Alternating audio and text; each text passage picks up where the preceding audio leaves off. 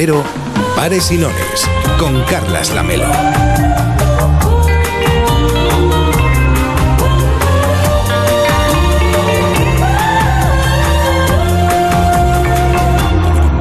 ¿Qué tal? Muy buenas tardes. Hoy venía caminando por la Rambla y pensaba en el cine musical. Paradigma de la realidad. ¿A quién no le sorprende que en una conversación convencional de repente, mientras dialogamos, alguien se ponga a cantar como quien no quiere la cosa? ¿Yo qué? En absoluto. Ella se lo pierde. Al rato se monta otra, más fea que pegarle a un padre. ¿Qué hice yo?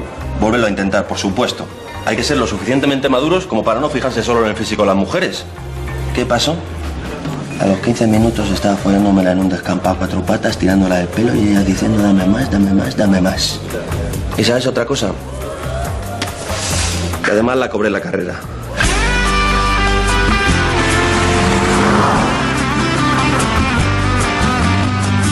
Las chicas tienen algo especial. Debo confesar que no me encuentro entre los entusiastas de este género, ni en el cine ni en el teatro, pero como al final del año tampoco se estrenan tantas películas musicales, lo voy llevando bastante bien. Hoy en Paresinones hemos querido reservar un rato de radio a esos momentos memorables en los que los protagonistas de las películas o de las obras de teatro entonan sus diálogos. También en el cine español. Todo un pueblo tiene más fuerza, ya se sabe, si sale a la plaza musicando sus demandas. Han venido al estalero con mis regalos. Y a las niñas bonitas van a obsequiarla con aeroplano. Con aeroplano de chorro libre que corta el aire. Y también rascacielos bien conservado en frígida aire. Pero si hubo una época especialmente prolífica en nuestro cine en el que se cantaba y se bailaba ante las cámaras fue en los años 60, donde los niños prodigios se convertían en estrellas del celuloide, cuando las películas llegaban en bicicleta a los pueblos y se veían al caer el sol.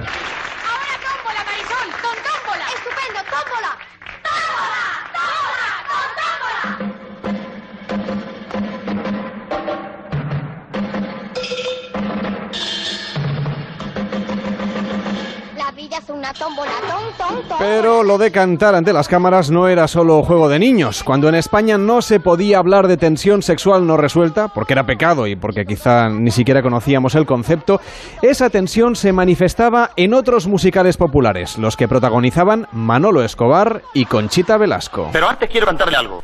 Son solo dos minutos. Y le aseguro que no lo hago del todo mal. Decididamente es usted un caso aparte y eso me hace abrigar cierta esperanza. La locura es un eximente. Bueno, ¿qué quiere usted cantar? Tiene que ser algo que yo sepa. Por mí, yo menos otra. ¿Conoce esto? ¿Tus ojos negros? Sí. Sí, lo conozco. Vamos a ver si me acuerdo. En la noche negra de mi mala suerte. El cine musical con la transición fue perdiendo fuerza, aunque la música estaba presente en el cine de la movida, pero los protagonistas ya cantaban algo menos. Ya rozando los 90 llegarían las cosas del querer y con el nuevo siglo los dos lados de la cama, los 20 centímetros y en los últimos premios Goya los triunfos los cosecharon dos monjitas cantarinas. Estoy alegre. Porque está alegre. Eso quiero yo saber.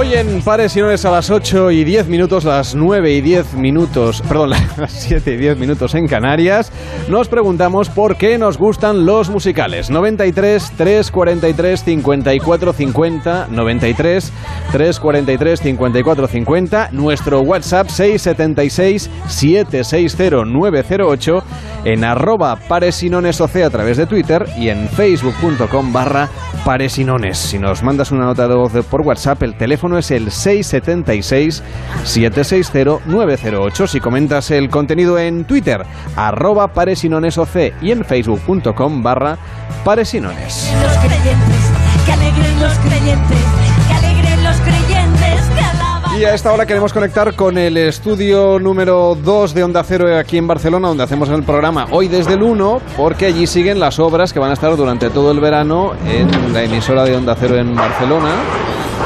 Tenemos al jefe de obra que no me quiere decir su nombre. ¿Qué tal? Buenas tardes. No se lo puedo decir porque ya le dije que si la obra luego va mal, pues Ya. ¿a quién van a buscar? A Me- usted no, porque usted no estará. De- de- me van a buscar a mí y me van a meter en problemas. Me he tropezado con la hormigonera esta tarde. Pues lo siento mucho por la hormigonera porque es la única que tenemos y está ahí ocupando su sitio y tiene su derecho a estar ahí. O sea, que déjela tranquila, pobrecito. Le estoy haciendo la piscina que me ha pedido. Ah, ¿yo?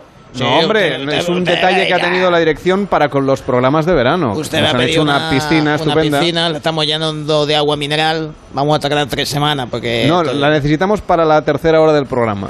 O sea que ya pueden ir ustedes corriendo. Bueno, pues si eso me voy que... Sí, necesitamos Y, y acábenme la cocina, que la necesitamos también para la segunda hora. Sí, hombre. Va, va, luego la tiene. La semana que viene el programa lo hacemos aquí o en otro estudio, ¿cómo va? Bueno. ¿Ya arrancan ustedes aquí en el 1? Eh, no, pues, eh, aquí sea, en el 1. me paso al dos, Sí, en el ¿eh? 2, en el 2. Venga, pues hasta las 11 de la noche, 10 en Canarias, hoy en Onda Cero hacemos pares y nones. Participa en Pares y Nones. 93 343 5450. 93 343 5450.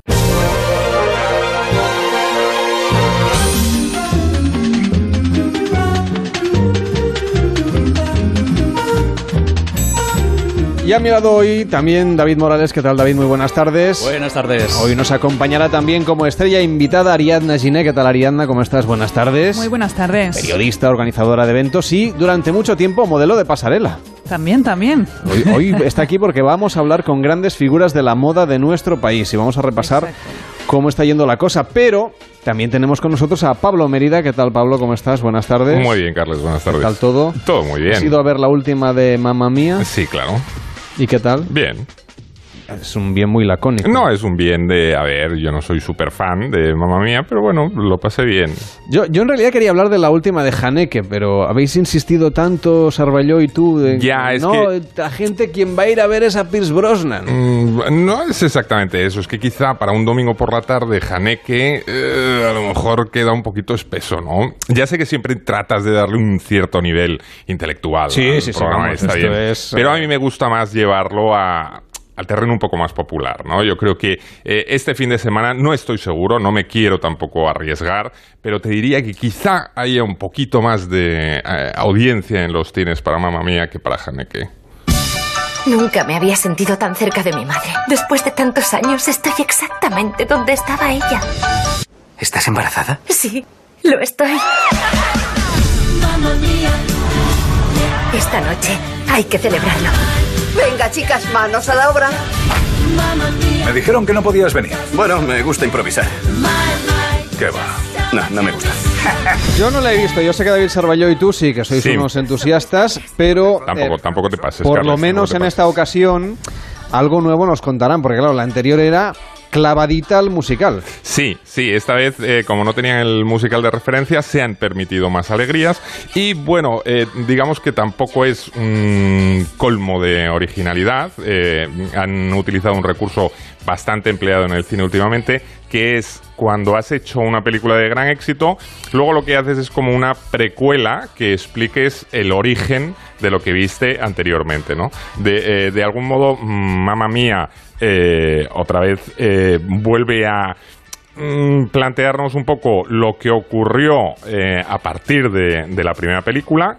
Eh, pero todo el rato van introduciendo flashbacks donde van explicando el, personaje principal, cómo llegó a la isla esta de Grecia y cómo fue sus aventuras, que mm, luego no sabía quién era el padre de su hija, etcétera, etcétera. Entonces va combinando como, como dos épocas, ¿no? La época presente y la época pasada para eh, todo esto en realidad es una excusa para poder ir metiendo eh, canciones de ABBA.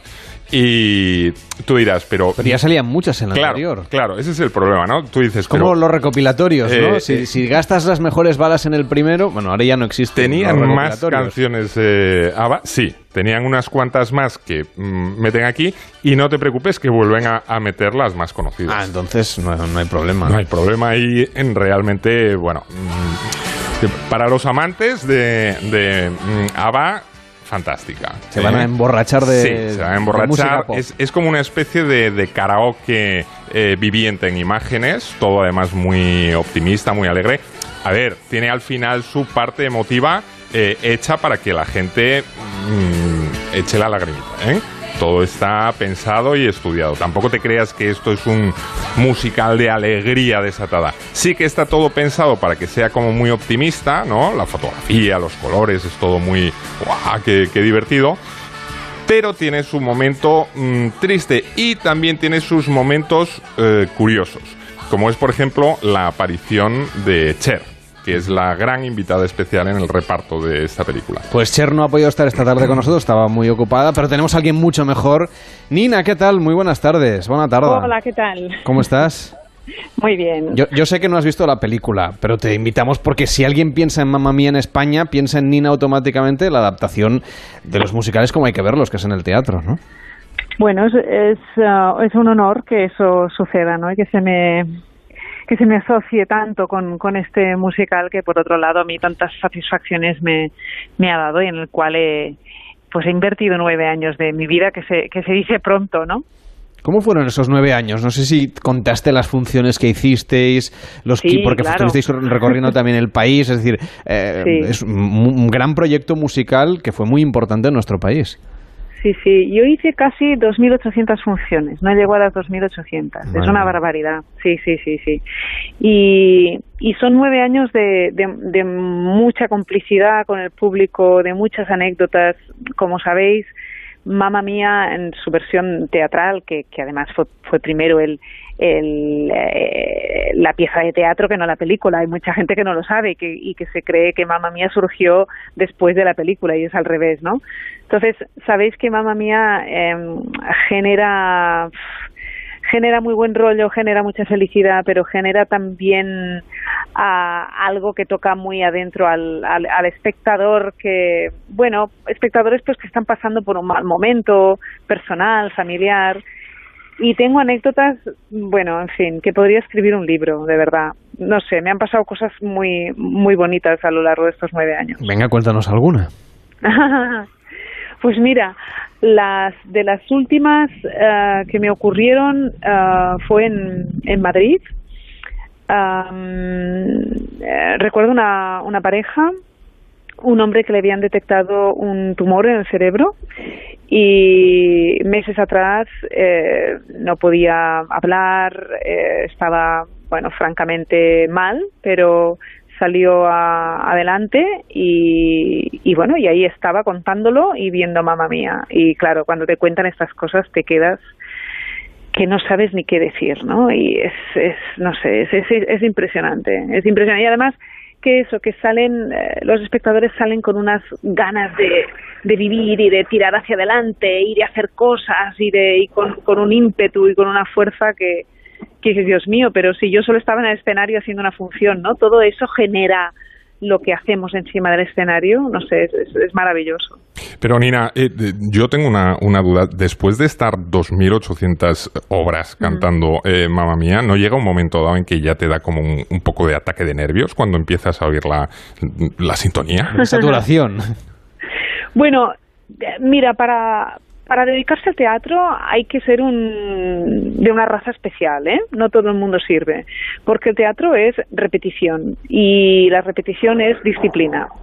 Entonces, em, hacer cada día lo mismo implica que tú tienes que salir con la misma ilusión y la misma energía que el primer día, porque la persona ha pagado 70, 80, 90 euros y se merece ver la misma función que tú hiciste el primer día. Entonces yo eso es, es algo que, que no solo tengo claro, sino que eh, para mí implica un, es un reto, ¿eh? aunque aunque cueste de entender, porque eh, en- entiendo ¿eh? que cuesta de entender de ostras cada día lo mismo, cada día lo mismo, pero el teatro no es cada día lo mismo, porque es algo vivo y es único y repetible y la función de hoy no sucederá nunca más. Mañana será distinta porque el público también es distinto.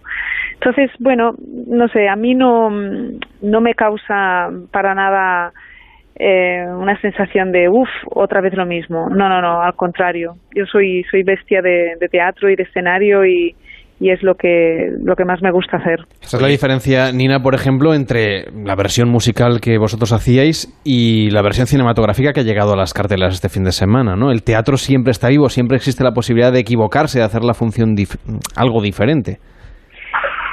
Teatro es vivo, teatro es, es, vivo, los actores están ahí especialmente para ti haciendo una función y eso no ocurre en, en, ningún otro formato.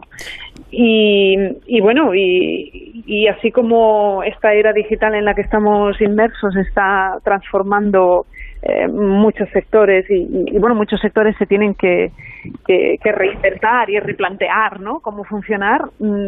Pues mira, nosotros casi que somos los, los únicos que, quizá aguantemos el chaparrón, ¿no? Porque, hombre, puedes ver obras por internet y puedes, eh, sí, claro, puedes, puedes descargarte cosas por, y ver vídeos por YouTube, pero no es lo mismo, ¿no? Que sentarte en una platea y, y, ver a los actores en vivo y en directo, ¿no? Eso es, es algo único. Oye, y ahora que tienes esta experiencia ya de, de haber estado pues con el Mamma Mía, esta primera parte, eh, ¿cómo ves el poder hacer una segunda parte también basándote en esta nueva película que se estrena? bueno, no sé si, si está por ver, veremos, veremos. Eh, eh, pero cuenta que a mía, eh, Te perdemos un poco, Nina. No sé si podemos recuperar el, el, punto de conexión anterior. La cobertura se ha ido un pelín. Bueno, lástima que no, no, podemos charlar con ella. Vamos a intentar recuperarlo. Queríamos hablar hoy también de cómo se preparan los actores y las actrices que, bueno, pues tienen que participar en un musical con música en directo sobre un escenario. Por eso queremos saludar a Cristina Mérida. ¿Qué tal, Cristina? ¿Cómo estás? Buenas tardes. Hola, buenas tardes, ¿qué tal? Además de hermana de Pablo, esto es casualidad. Hola, Cris, ¿qué tal? Hola, ¿qué tal? En Me encanta oírte. En realidad es directora de la Escuela de Danza Estudio 39, en Tres Cantos, en Madrid. Sí. Y te dedicas justamente a eso, a preparar actores y actrices que luego van a hacer musicales, como, como Nina y como el elenco de actores y actrices que formaban parte de Mamma Mía. Bueno, nosotros damos eh, efectivamente clases de danza de, de todos los estilos, eh, porque para, para bailar, incluso aunque sea para bailar algo tipo de baile moderno, de jazz, eh, eh, para todo hace falta una base, una base de clásico, una base de, de técnica de contemporáneo y una forma también de, de saber expresarse, como decía Nina, encima del escenario, que es tan importante, y de conectar con, con el público, ¿no? Y entonces nosotros, bueno, pues entre las muchas clases que tenemos en la escuela, tenemos algunos grupos ya de chicas más mayores que se quieren dedicar a esto de una manera profesional y entonces, bueno, pues también las preparamos a ellas. Cris, eh, yo tengo una duda. Eh, ahora está muy de moda todo el tema este del baile y ves a, a, gente aquí, por ejemplo, en Barcelona hay algunos espacios donde quedan chicos y chicas y, y, y practican como coreografías, las crean y tal. Y yo a veces me, me pregunto, ¿para bailar realmente eh, todo el mundo vale o tú en la escuela te has dado cuenta no, que hay yo gente? no, ya te digo, yo Sí. soy arrítmico. No, que va, eso es lo que tú crees. Aunque si me pusieran tus bailar, ma- te darías creo que te cuenta. desespero, vamos.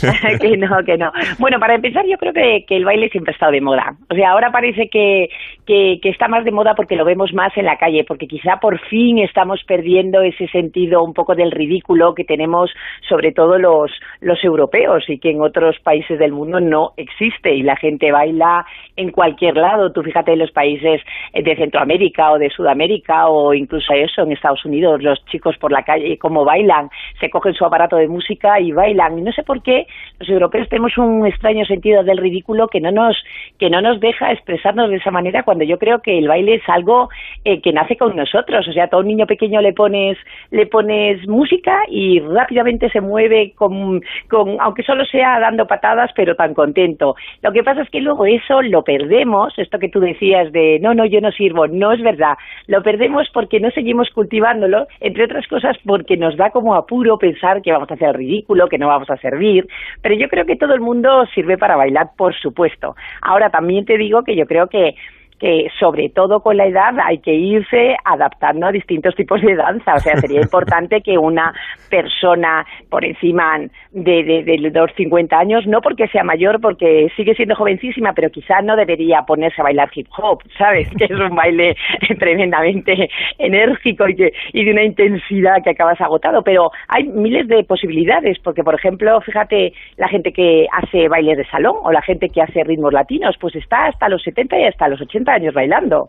Pero, por ejemplo, entonces en la escuela nunca te has encontrado con una persona que le hayas tenido que decir, "Mm, mira, de verdad, no, no tires el dinero, déjalo, porque no, tienes nunca. ningún futuro. No, Por supuesto que nunca, al contrario, al contrario, me he encontrado con mucha gente que viene y dice, no, no, pero es que yo no voy a poder bailar, no, ¿cómo voy a bailar? Y tal, y luego se apunta, le animamos, se apunta a bailar y al final baila.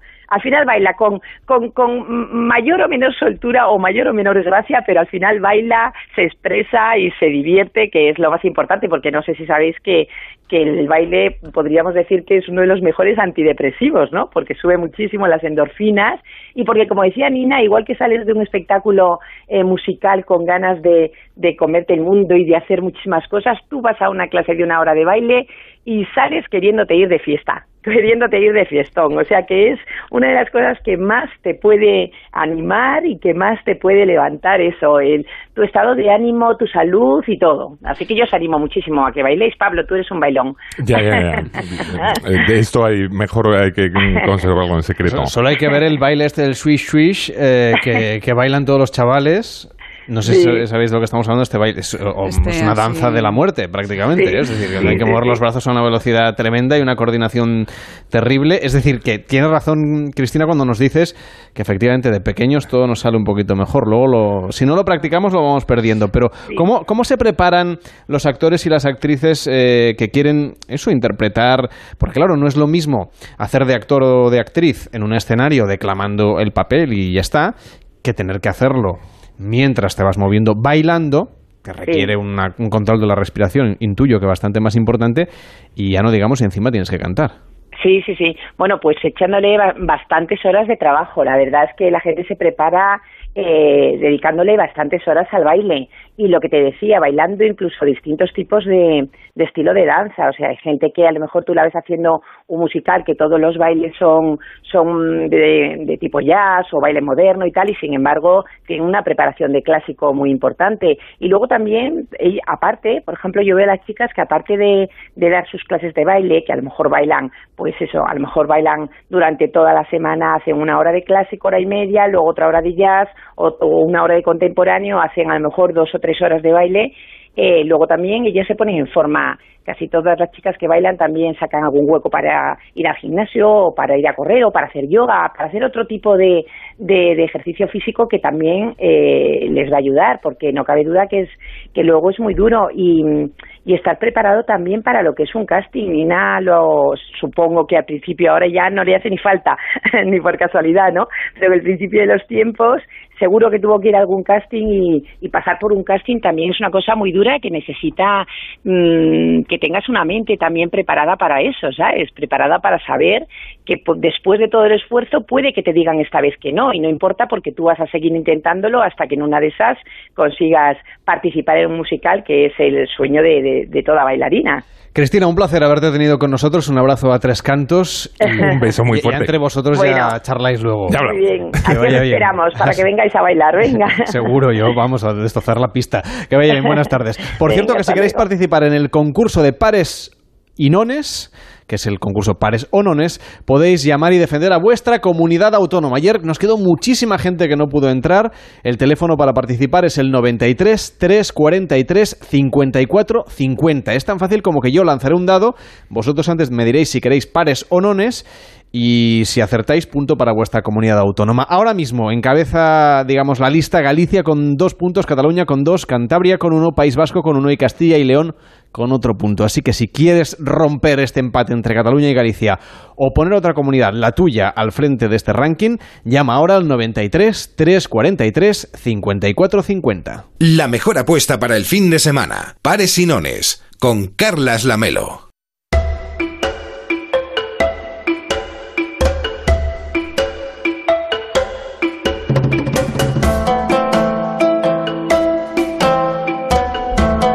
Política internacional dicen que interesa poco a la opinión pública española. Estamos muy acostumbrados a poner el foco en las cuitas del poder interno y mostramos, hay que decirlo, bastante poco interés por lo que ocurre fuera. Algunos corresponsales de medios españoles además se lamentan de que los periódicos y sobre todo las televisiones prefieren hablar, qué sé yo, de una exposición de un español en Nueva York que de lo que ocurre culturalmente en Estados Unidos en realidad. Es decir, que incluso cuando miramos afuera, tratamos de buscar el referente español. Si además hablamos de África, la cosa se pone bastante peor. Nos interesa bastante poco, dicen, lo que ocurre en el continente vecino, pese a que es muy relevante, muy importante a nivel global y además es que nos afecta. En abril de 1992, un reportaje de televisión española, de la televisión pública, sacudió en España las conciencias y empezó a hablar del problema de Somalia. El reportaje se llamaba Somalia, el infierno olvidado. Todas las organizaciones de ayuda que trabajan en Somalia cuentan con pequeños ejércitos de unos 50 hombres que cobran entre 150 y 200 dólares mensuales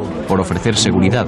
Es el nuevo negocio de la guerra. Este equipo de importada tuvo que contratar cuatro escoltas bien armados que en muchas ocasiones no fueron suficientes para evitarnos problemas. Tuvimos un accidente en julio, llevábamos en uno de nuestros coches el conductor, una enfermera, Sabine, y uno de los guardaespaldas detrás se acercaron a por el coche mm, amenazando, necesitaban el coche y como no se les dio, mataron al chaval que iba detrás, al guardaespaldas. Entonces, a partir de ese momento, para Sabine te puedes imaginar que fue espantoso, le dieron en la cabeza, el coche estaba lleno de destrozos y esta chavala le costó muchísimo trabajo primero llegar a la casa, por el miedo, por mm, la situación de estrés que le produjo aquello. Y bueno, pues a partir de ese momento los coordinadores decidieron que teníamos que llevar una seguridad muchísimo más estricta, que no solo teníamos que llevar dos personas dentro del, del coche en el que fuésemos viajando, sino que detrás tendríamos que llevar otro coche, con, le llamábamos el Mad Max, es una historieta francesa creo, pero mm, era un coche con una ametralladora inmensa y así era la mejor forma de que te respetasen. Daba mucho miedo muchísimo miedo. Xavier Dacoa, corresponsal del diario La Vanguardia en África. ¿Qué tal? Muy buenas tardes. ¿Qué tal? Buenas tardes. ¿Sigue siendo tan, no sé si peligroso sería la palabra, hacer reportajes en África? Bueno, depende de dónde. En, por ejemplo, en Sudán del Sur sí que las cosas están complicadas. Somalia sigue estando también eh, delicado, podríamos decir, sobre todo más allá de la capital, Mogadishu también, pero en la capital también. Ahora veía esa seguridad que tenían los compañeros de televisión española, ya me gustaría a mí que los freelance pudiéramos pagar ese tipo de seguridad, así que eso también lo complica. Pero luego África al final es muy diversa y hay otros sitios donde no, no es que no haga falta seguridad, sino que son tan seguros como podrían ser Madrid, Barcelona o otro país europeo. Este es el drama adicional, que además de que hay pocos corresponsales españoles en África, y pasa, si uno ve incluso, salvo la BBC a lo mejor, eh, pasa a nivel global, es decir, hay pocos focos de atención puestos en África, salvo que sean cosas que afecten a la política interior de cada uno de los países. Sin embargo, ocurren cosas muy relevantes y como tú nos dices, el elemento adicional de que muchos de esos corresponsales como tú trabajáis por cuenta propia y por lo tanto, eh, de alguna manera no tenéis los, ni los seguros, ni la capacidad de contratar seguridad, y por supuesto tampoco de llegar a ciertos lugares donde, bueno, quizá con más medios podríais explicar mejor esas historias, ¿no? Hmm, bueno, yo voy a decir una diferencia bastante clara entre, entre lo que es la información en, en español y, por ejemplo, los diarios o medios de comunicación británicos, anglosajones, sobre todo también, y franceses. También es verdad que por un, una cuestión histórica, tienen muchas más eh, colonias en el continente, pero hay muchos más periodistas y muchos más medios. Luego es verdad lo, que comentas de, los freelance, la mayoría de los que estamos cubriendo el continente trabajamos por cuenta propia, pero yo prefiero quedarme con lo bueno, porque al final esto es una carrera de, larga distancia sin final y si te quedas solo en lo malo acabas de acabas desanimándote y perdiendo la energía. Es verdad que tenemos más complicaciones para llegar a nuevos sitios, pero la manera de trabajar eh, que tenemos que, en, en, África al final lo que hace es que tenemos un contacto mucho más directo con la gente, podemos también alcanzar sitios, decías, hay sitios donde no podéis llegar por medios económicos, sí es verdad, pero eh, los compañeros anglosajones que están en hoteles de cinco estrellas se pierden algunas realidades que en cambio nosotros al, al viajar de una manera diferente, más cercana a lo que viajar de manera normal los africanos también nos abren historias de, de otra manera y nos eh, permiten, yo creo, empatizar de una manera más, más directa. Así que es verdad lo malo que comentas, pero intento también quedarme con lo bueno. Ahora estás en Johannesburgo. ¿Qué, qué es, ¿En qué temas estás trabajando? ¿Sobre qué estás investigando? Pues justo he estado aquí porque se cumplía el centenario de, Nelson Mandela, del nacimiento de Nelson Mandela, también venía Obama y después varias cosas, eh, una, una cuestión sobre los furtivos de, que están acabando con la vida salvaje en general de África, pero los rinocerontes en particular. Aquí le están matando, en el 2007 mataron a 13, a 13 rinocerontes en Sudáfrica y en los últimos cinco años han matado a mil cada año, más de mil cada año, o sea, tres rinocerontes cada día. La verdad es que las matanzas de rinocerontes en Sudáfrica es un drama porque el 80% de los rinocerontes del mundo viven aquí en Sudáfrica y se los están cargando. Dicen, según los expertos, en, en 15 y 20 años ya no habrá rinocerontes y es una pena. Xavier, el tema está en que el, el kilo de, de cuerno eh, va a un precio desorbitado, ¿no?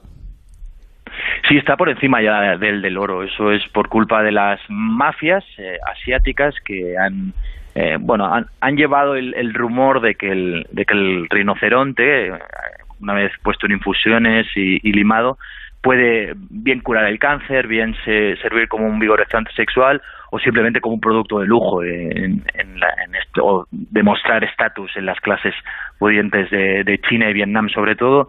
Y eso está suponiendo un drama para el, para el rinoceronte al que los, los matan además de una manera brutal porque envían a, a furtivos que normalmente son africanos locales muy pobres y lo, les cortan el cuerno aún en vida, los dejan desangrándose, a veces disparan a la cría para que la madre no se vaya de lado del, del cadáver de la, de la cría y poder matarla, o sea, con un, unos niveles de crueldad enormes. Y no os penséis que son furtivos pequeños y desarapados, son, son ya un sistema en el que utilizan pues eh, lentes de visión nocturna, eh, helicópteros, eh, cazadores profesionales, así que, es una toda una mafia y también, lógicamente, corrupción y estar en connivencia con algunos políticos que te hace, hace eso permite que saques el cuerno eh, por la frontera, así que es un sistema realmente preocupante para, para, lo que es África. Yo creo que preocupante no solo para África, sino para el mundo también. Xavier, cuando hablábamos al principio de este reportaje de, la televisión pública, Somalia, el infierno olvidado del año 92, tú entonces tenías unos 11 años.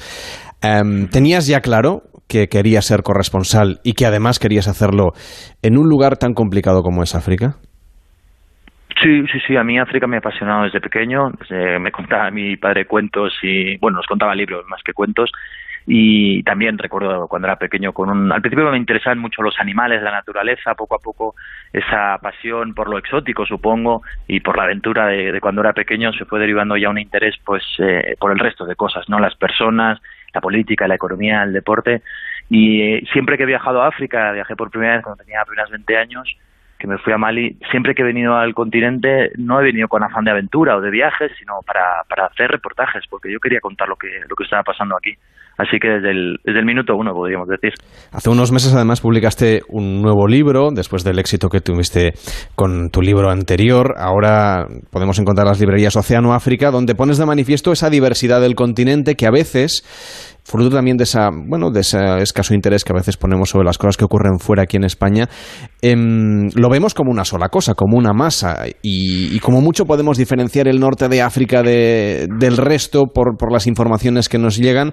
¿por qué crees tú que, que, nos cuesta tanto entender la diversidad de África y sobre todo mostrar interés por lo que allí ocurre vamos en este programa eh, durante todo el verano a poner el foco en diversas áreas del mundo para hablar de política internacional y queríamos empezar justamente por África y por eso te hemos llamado, que es un continente que tenemos aquí al lado, que desde algunas zonas de nuestro país eh, se divisa en el horizonte y que sin embargo conocemos muy poquito sobre él. ¿Por qué?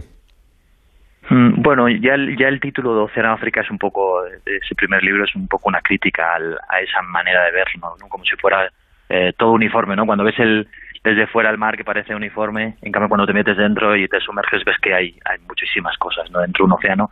Pasa algo similar en, en África, eh, que lo vemos desde fuera como si todo fuera uniforme, todo fuera o bien horroroso o bien eh, buenísimo, pero no, no hacia una realidad más, más estricta. Y yo creo que la palabra clave aquí es influencia. Eh, lo que ocurre en el continente africano no nos influye tanto directamente, y esto lo pongo entre comillas, eh, que se reúnan Putin y Trump en, Finlandia tiene un impacto mayor, una influencia mayor en lo que va a pasar en el continente eh, europeo y eso va en detrimento de lo que pasa en el, continente africano. De, de, hecho, ya es sintomático que solo nos interesemos cuando nos roza. Si una enfermera se contagia de ébola, entonces sí nos, no miramos hacia el continente a ver qué está pasando allí cuando ya llevan miles de muertos o cuando se ahogan migrantes a las orillas de Europa es cuando decimos a ver que esto nos empieza a preocupar cuando llevamos ya más de una década con esta cuestión del fenómeno migratorio y la gente se está muriendo no solo en el Mediterráneo cuando no nos enteramos sino también en el desierto y, y mucho antes no así que eh, solo me da la sensación de que nos miramos hacia el continente cuando nos, nos roza o, y eso yo creo que es una visión muy ombliguista, por decirlo de alguna manera. Es lo que comentábamos al principio. Además, eh, has publicado un segundo libro, se llama Hijos del Nilo. Del océano, digamos, vamos al río y nos hablas de la realidad. Es un libro delicioso que hay que, bueno, leer solamente por el gusto de la descripción de los lugares, de las personas, pero también para comprender mejor esa vida cotidiana que pocas veces aparece en los medios de comunicación. Eh, es decir, que, nos centramos un poco en los grandes temas, en los que nos afectan más directamente, como decíamos.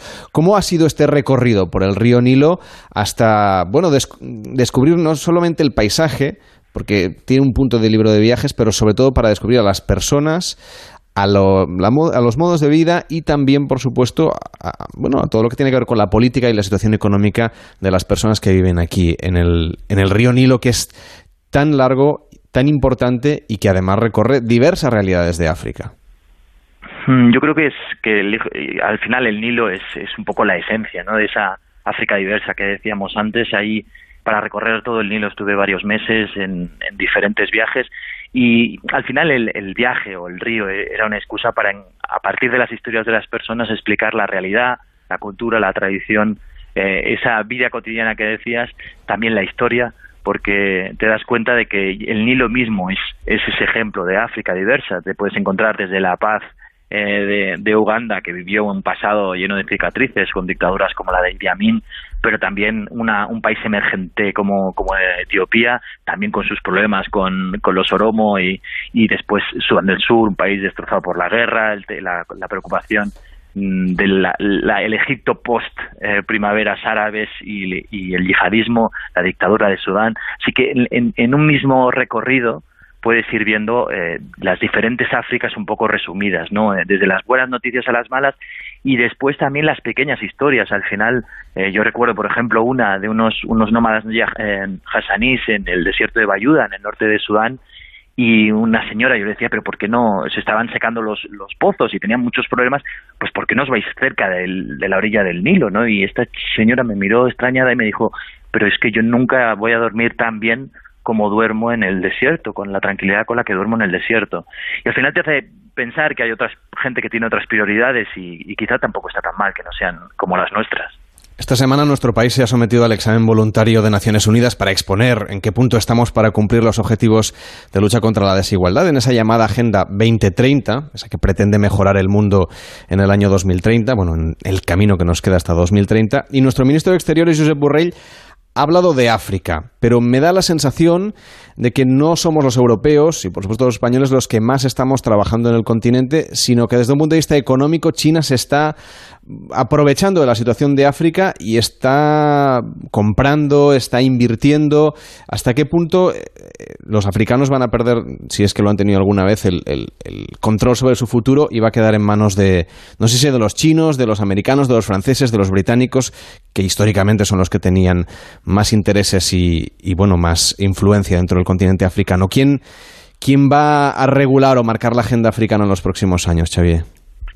Hombre, la verdad es que sí, China ha entrado como un elefante en una cacharrería en, en, África. Lo que pasa es que, claro, la, la, el, valor moral que podemos dar o las lecciones morales que podemos dar desde Occidente, y aquí entro a Estados Unidos, pero también Europa, pues son limitadas, porque las estropicios que se han hecho, los eh, abusos han, han sido tremendos y muy sostenidos en el tiempo.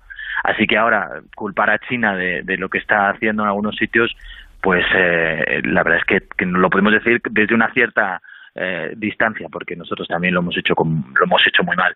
Luego también es verdad que China ha entrado tan profundamente como ha podido en algunos países, sobre todo en los que no tienen un gobierno fuerte. En Sudán del Sur, por ejemplo, que es un gobierno despedazado, hace lo que quiere. En Zimbabue, que era un e, era un gobierno dictatorial con Mugabe, sigue siéndolo, aunque de una manera más eh, bueno, intentándolo disimular un poco más desde que han cambiado el, el presidente, pero por ejemplo en otros países con una con un, un poder, un gobierno fuerte, les han limitado mucho. En Ghana, en Zambia, en, en Sudáfrica, por ejemplo, no pueden maniobrar tan libremente y se han hecho incluso leyes para expulsar a empresas chinas que estaban contaminando, que estaban haciendo acciones muy muy injustas. Y eso ya lo ves incluso en las elecciones. Hay eh, candidatos que son más pro-chinos y otros candidatos que son anti, anti esta nueva colonización china. Así que está entrando en la política y según la forma de actuar de China, va, van a decidir también algunas, algunas elecciones. Así que yo creo que es un, un cambio que puede ser positivo en algunos casos y va a ser negativo en otros. Lo iremos analizando a través de tus crónicas en el diario La Vanguardia, en otras revistas especializadas y en los reportajes que prepara Xavier de Coa, que es periodista español, corresponsal en África, que bueno, suena, digamos, a una corresponsalía enorme y así lo es. Gracias por estar esta tarde en Pares y Nones en Onda Cero. Que vaya bien. Buenas tardes. Muchísimas gracias. Un abrazo. En Onda Cero, Pares y Nones, con Carlas Lamelo.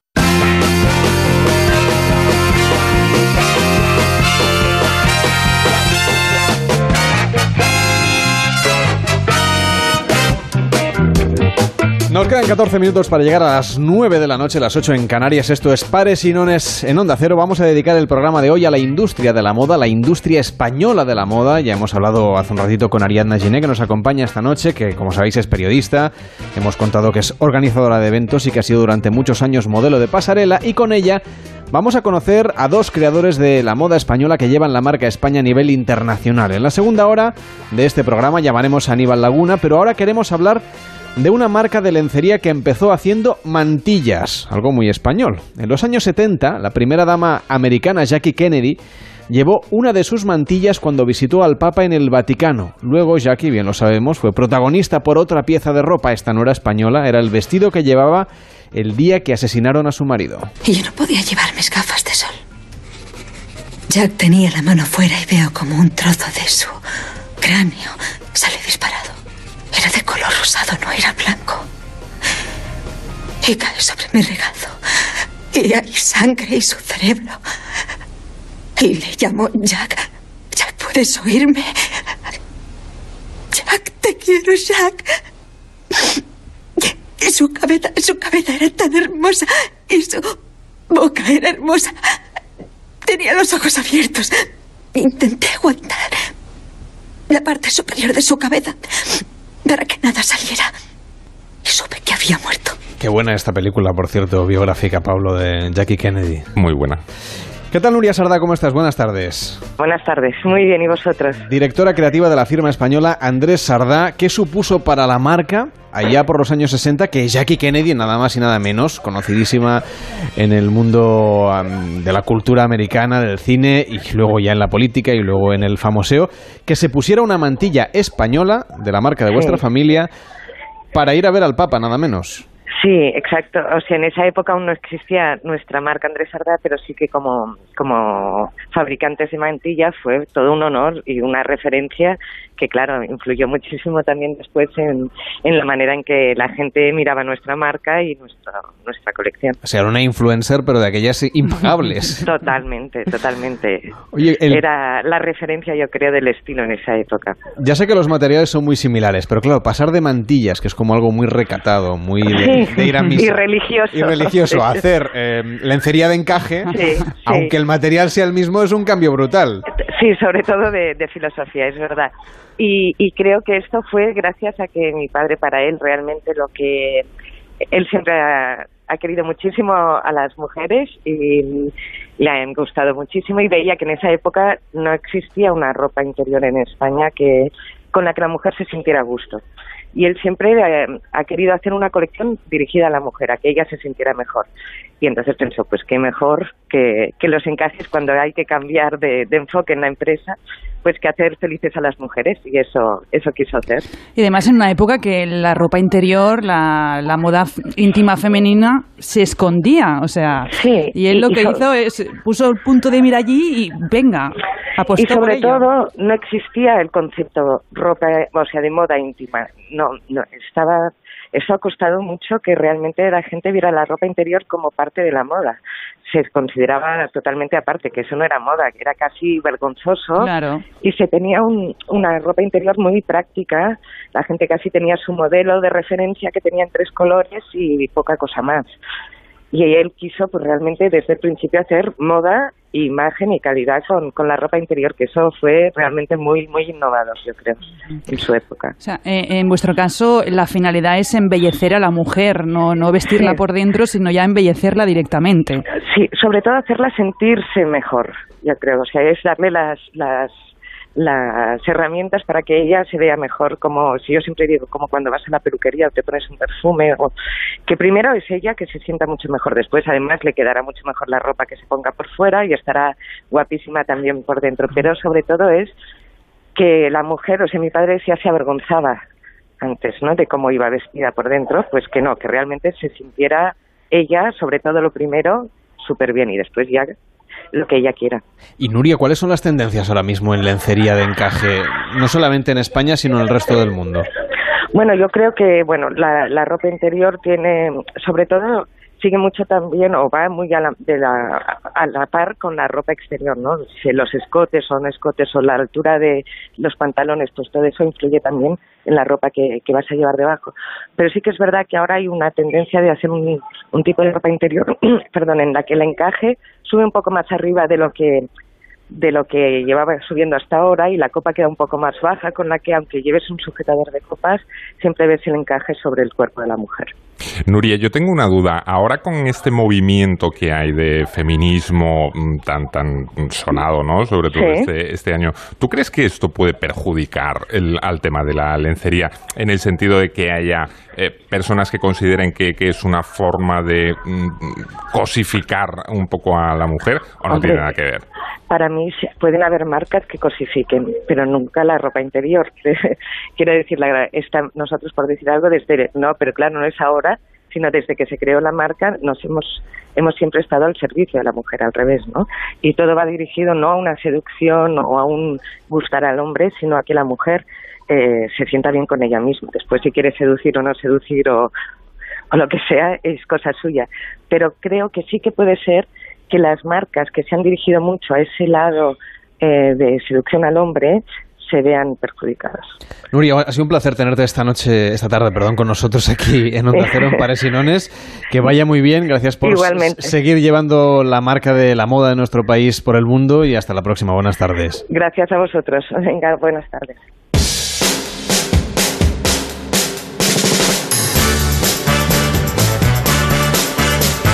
David Sarroyo, que no te había saludado, que me cuesta lo de decir buenas tardes. ¿eh? Estoy Bueno, pues tantos años con buenas noches. Pues lo habéis dicho bastante bien. Buenas Sí. tardes. Mm. Yo- yo- me ha Sí, no, no, que me equivoco, como Ah, ahora, bueno, vale. de vez en cuando.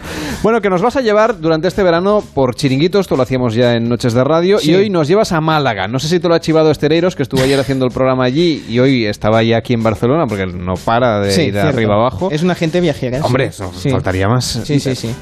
Bueno, pues eh, hoy vamos a hablar de uno muy curioso, un chiringuito muy curioso que se llama El Tintero. Porque que tiene una peculiaridad y es de que tú no vas y pides, pues hoy me apetece unas bravas o lo que sea. No, ellos te sacan el plato y si te interesa lo pillas. Y es una forma muy curiosa y tiene una Como una subasta. Como una subasta de tapas. Y nos explica el, el propietario Nono por qué decidieron hacerlo así. mi madre en la cocina, pues yo le, daba las notas y ella ella cogía y se ponía nerviosa y nos poníamos, discutíamos mucho los dos. Todo ya un día cabreado le digo, mira mamá, tú fríes lo que te dé la gana, que yo lo vendo. Total, que empezó a freír pescado, yo lo, lo cogía, lo sacaba y la, gente levantaba la mano, yo se lo ponía, luego al final, pues con, todo lo que comía estaba harto a la mesa y se lo cobraba todo lo harto a la mesa. Y así seguimos, es decir, sistema es el mismo de hace 50 años.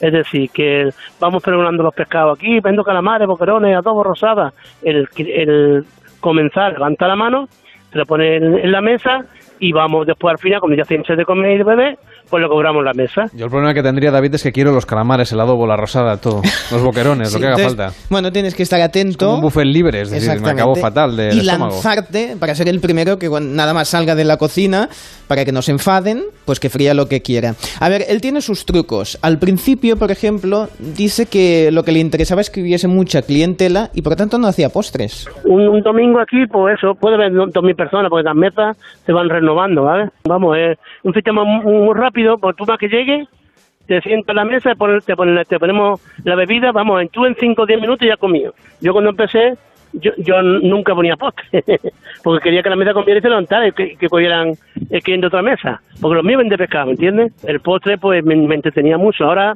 como esto es muy grande, entonces ya sí, sí puedo, puedo poner postre y el café. Es que la gente con el postre se apalanca. Sí, y hay un tema, que es que ellos cobran por plato que te haya quedado en la mesa. Entonces hay gente muy ¿Cómo que te avispada. haya quedado aquí? Sí, es decir, a ver, bueno, ya a la hora de cobrar siete platos, pues te cuento Ah, siete vale, por como tal, los no sé palillos en los Sí. pinchos en el Eh, país. Exactamente. Pensaba que decías que si te dejabas comida te la cobraban. Digo, no, yo, me Bueno. lo- yo voy gratis porque me lo acabo todo. Ahí se lo comen todo. Pero como la gente es muy avispada, Mm. tenía que estar muy atento al principio. Cuando yo empecé en el tintero 1, yo tenía una persona, el tintero este estaba pegado al mar, en la misma orilla, eh, cuando yo empecé, porque tenía el tintero estaba allí, en la misma playa. Entonces ahí yo ponía, eh, me ponía toda la mesita a la, orilla del mar, y total, que ahí yo, to- todas las mañanas yo, yo mandaba a un, a chaval conmigo, y nos pusimos los dos a recoger los platos que nos escondía en la arena. Me estaba en las mesas, me escondía los platos para que no, para no pagarlos, ¿me entiendes? Entonces yo, cuando me estaban todas las mesas, pasaba con do- dos rastrillos y siempre cogíamos 10, 15 platillos, 20 platos que nos escondían. Y ya sabía más o menos las pérdidas. No solo escondían los platos, sino que la gente hace tráfico de platos entre ellos. ¿Qué me dices? En plan de decir, no están mirando, le pongo un plato a la mesa de al lado, imagínate. A- alguna gente te pasa un, un plato de, de una mesa a otra. ¿Entiendes? No. Entonces nosotros, como el mismo cliente te va a enseñarlo. Es decir, cuando el- nosotros marcamos la mesa, yo marco la mesa y pongo el número de platos, ¿me entiendes? Si ve ahí después un plato o algo más allí, decimos, mira, ese ha pasado un plato, ¿me entiendes? No?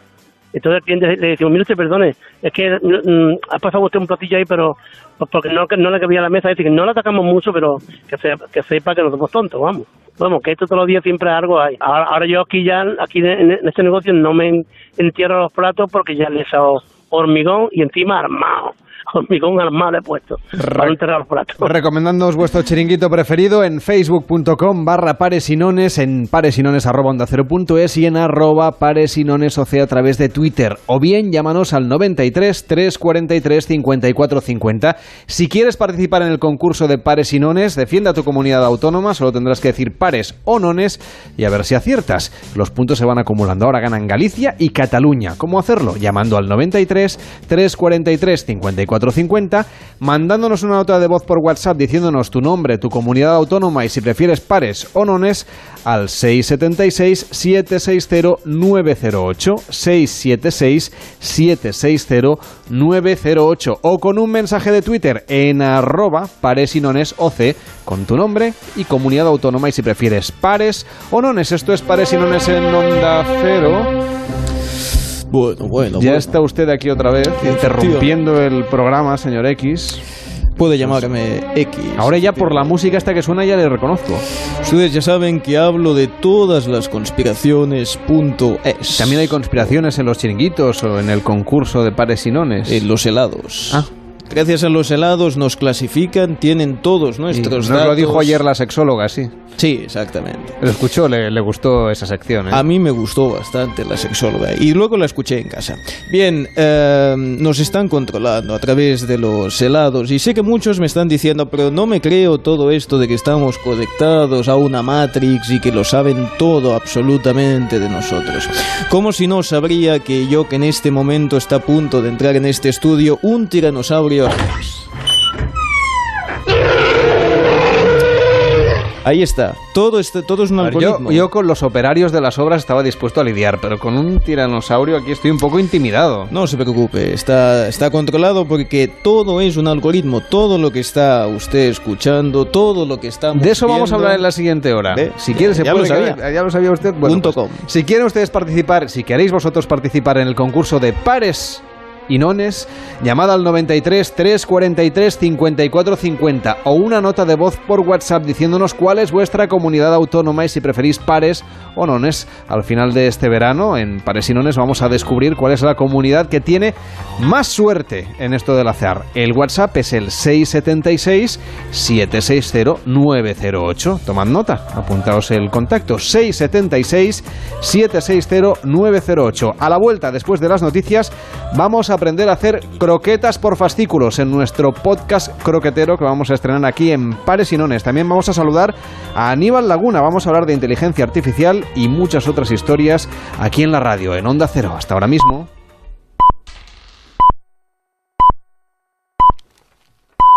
Son las 9, las 8 en Canarias. Noticias en Onda Cero. Buenas noches. El PDCAT del partido del fugado Puigdemont opta por la línea dura al suscribir una hoja de ruta que apuesta por la vía unilateral para implantar la República Independiente. El expresidente, además de situar a David Bombei como líder de la formación separatista, ha logrado que el cónclave sirva para impulsar la CRIDA, la plataforma secesionista que Puigdemont creaba para cometer la ruptura definitiva con el resto de España. El fugado ha intervenido en la asamblea del PDCAT desde su refugio de Berlín. Muchísima gente sabemos que pide a los responsables políticos, sea cual sea la responsabilidad, que actuemos con la máxima unidad posible. La crida va en la línea de lo que toda esta gente nos está pidiendo. Va en la línea de lo que toda esta gente ens está demandando.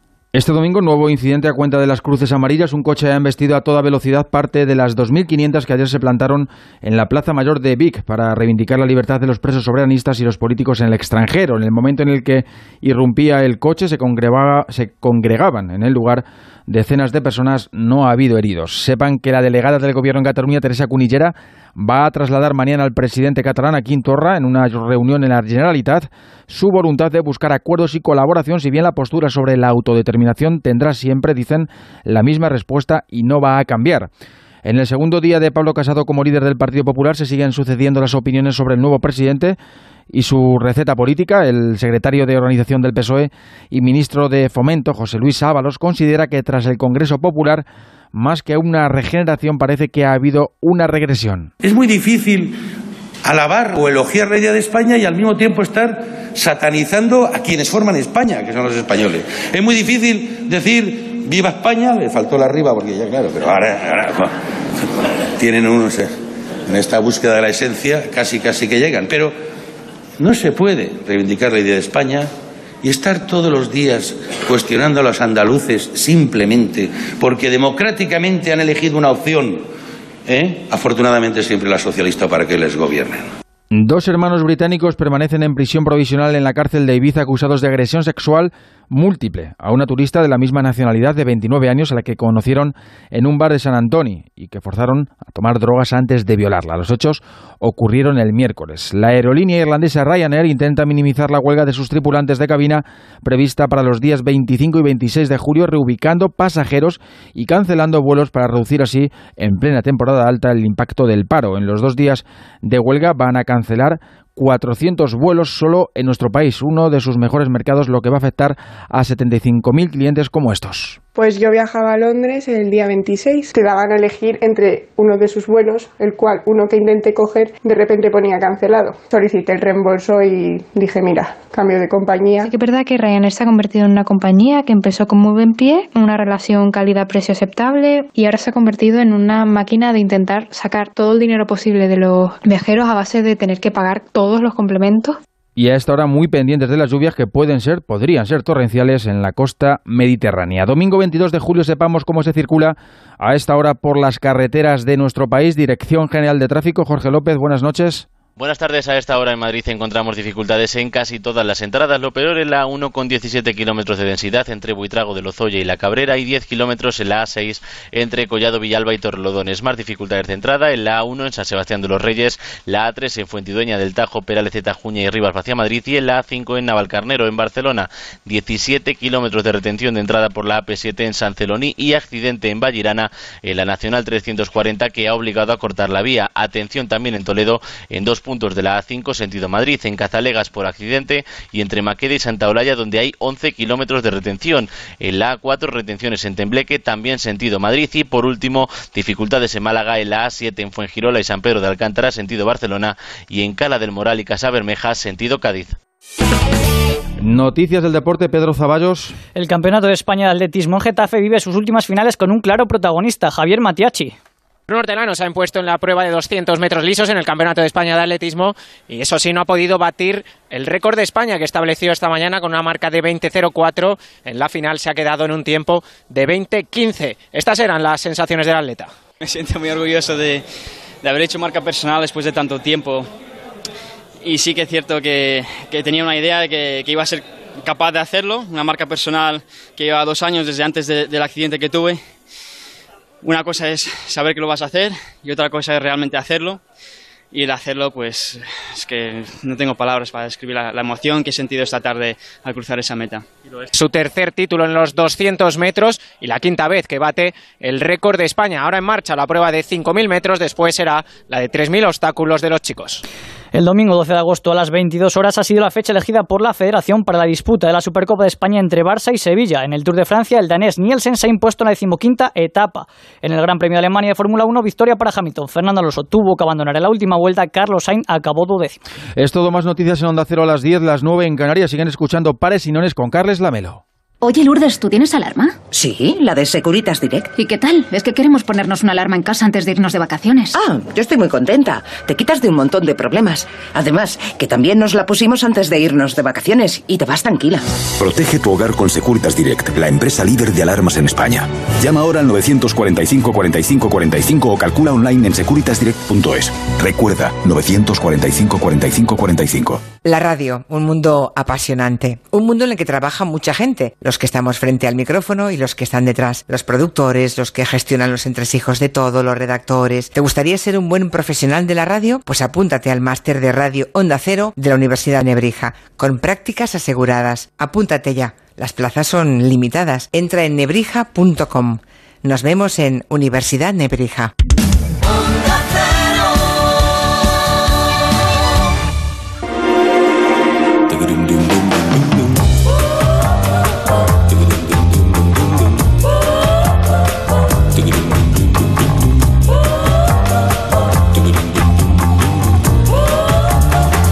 Onda Cero, Pares y Nones, con Carlas Lamelo. Son las 9 de la noche y 7 minutos, las 8 y 7 minutos en Canarias. Esto es Pares y Nones en Onda Cero y estaremos aquí con vosotros hasta las 11 a través de la radio, a través de la aplicación de Onda Cero, a través de la web ondacero.es y por supuesto también a través de las redes sociales. En arroba Pares y Nones a través de Twitter, en facebook.com barra Pares y en el correo electrónico pares y arroba Onda 0.es, segunda edición de este programa, segundo programa de la temporada, segundo programa de Pares Nones este verano y bueno, el sexto en realidad de nuestra breve historia que esperemos que sea más larga. Hoy en Onda Cero tenemos muchas cosas que explicaros, por ejemplo hablando de la inteligencia artificial, pero también en esta hora vamos a tener la oportunidad de abrir de nuevo nuestro concurso. Llama y defiende a tu comunidad autónoma en el 93 343 54 50 93 343 54 50 o escríbenos, mándanos una nota de voz por WhatsApp en el 676 760 908 676 760 908. Hoy también en Pares y Nones vamos a aprender a hacer croquetas. Lo haremos con nuestro podcast de cocina, nuestro podcast croquetero. Vamos a abrir las puertas de la cocina de Onda Cero para aprender en cuatro capítulos, en cuatro fascículos, a cocinar las croquetas y de paso aprender cosas sobre la cocina. Así que si tú tienes tu propia receta de croquetas y la quieres compartir con los oyentes de la radio, mándanosla también a través de una nota de voz por WhatsApp en el 676 760 908 676 760 908.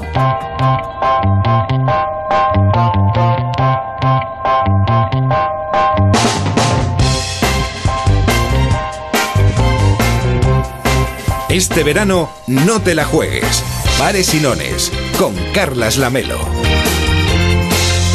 Hablábamos ayer en Pares y Nones de cómo nos va a cambiar la vida con los asistentes virtuales y nuestra experta enseguida conectó el tema con la inteligencia artificial. Las máquinas seguirán depurando algoritmos y aprendiendo conforme acumulan información, pero ¿quién custodia estos datos? Todos los pagos y compras online, los me gusta, las búsquedas de información, los mensajes, tweets, chats, WhatsApps, todas las gestiones que hacemos por Internet están dejando un rastro que contiene nuestros datos personales. No es un rastro que se desdibuja con el tiempo. Es una huella digital que ahí queda, almacenada en grandes silos, en archivos, donde se nos puede identificar. ¿Qué dice ese contrato que firmé cuando hice clic en acepto tras descargar la aplicación gratuita que estoy usando todos los días? ¿Y esa información que aparece en el buscador asociada a mi nombre, la he subido yo? ¿Tiene que estar ahí? ¿Puedo oponerme? ¿Puedo cancelarla? ¿Rectificarla? Pero hay una visión más optimista, la que defiende el científico, informático y director de Telefónica Innovation Alpha, Pablo Rodríguez. ¿Qué tal, Pablo? Buenas tardes. Muy buenas tardes. Acabas de publicar este libro que se llama Inteligencia Artificial, que en realidad nos dice cómo cambiará el mundo y nuestra vida. Bueno, y tu vida es el título que has escogido, que has escogido para el libro da un poco de vértigo. La cantidad de datos que están acumulando las empresas me da la sensación que algunos todavía no son útiles, que se van guardando pero no se sabe del todo cómo depurarlos, pero que en un futuro muy muy próximo esto va a cambiar muchas cosas. Bueno, son tres cosas las que están cambiando las cosas. La, mm, y todo alrededor de la inteligencia artificial que está con nosotros en el día a día, desde que nos levantamos por la mañana hasta que nos vamos a dormir. Es la que nos ayuda a encontrar mm, anticiparnos en una búsqueda y parece que está leyéndonos el pensamiento, nos ayuda a ir de un sitio de la ciudad a otro sitio de la ciudad de la manera más rápida, o nos ordena las noticias, eh, o nos ayuda a encontrar un libro o una película por Internet. Y, mm, estamos viviendo en, el medio de la gran revolución de la inteligencia artificial que empezó hace 60 años y está pasando principalmente por tres cosas. Una, la cantidad ingente de datos, de la que estamos hablando. Eh, la segunda, lo que se llama la ley de Moore, que es la capacidad de los ordenadores de doblar su computación cada año y medio. O sea, si nos sentamos aquí en tres años eh, y no hacemos nada, los ordenadores serán cuatro veces más inteligentes. Y la tercera son los algoritmos, que es la capacidad que tienen las máquinas, son como las recetas que utilizan para extraer eh, cosas interesantes de estos datos.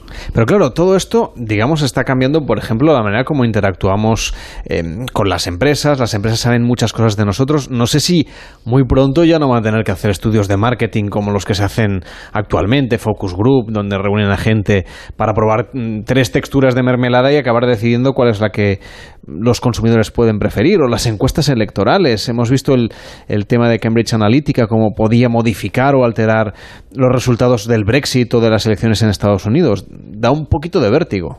Bueno, todos los cambios tecnológicos dan vértigo. Yo en el libro hablo como cuando en Nueva York se dejó de haber ascensoristas y la gente se puso en huelga y tuvieron que poner todo tipo de mecanismos de seguridad dentro del ascensor, altavoz, eh, micrófono, eh, un botón de, alarma, de me quiero bajar. Y yo hablo también eh, como algunas veces me apetece bajarme de Internet, coger un poco de distancia y observar qué es lo que está pasando para poder volver a reconectarme después. Mm, cada vez es más importante desarrollar un sentido crítico de la tecnología, un sentido crítico de, Internet. Yo creo que el debate ahora está en los datos, quiénes son los propietarios de los datos. Hemos visto que el regulador ha entrado últimamente a nivel europeo, que intentando eh, desarrollar más transparencia e intentar devolver eh, el control de los datos a los usuarios para que los puedas usar cuando quieras, de manera que quieras, y mm, que se conviertan en algo que, que es tuyo y que es muy preciado, de la misma manera que cuando vas al médico, compartes con el médico todo tipo de información, pero solo en este contexto y para la situación que, estás hablando. Y este alma digital tendría que ser algo tan preciado como eh, que el día que te mueras serás capaz de, donar parte de los datos a tu familia o a la ciencia para que se pueda seguir investigando. Ya, Pablo, pero todos hemos recibido en las últimas semanas este aluvión de correo sobre la nueva protección de datos. A ver, a diestro y siniestro, más o menos ibas dando que sí. Quiero decir, el regulador ha entrado, vale, muy bien. Hay una burocracia que, hace que las empresas tengan que renunciar a ciertos datos eh, si no hemos verificado que queremos seguir recibiendo su información, por ejemplo, o suministrándoles esta información. Pero al final, claro, si tú quieres utilizar la mayoría de aplicaciones, tienes que aceptar un contrato larguísimo que no entiendes y donde lo que estás cediendo son tus datos.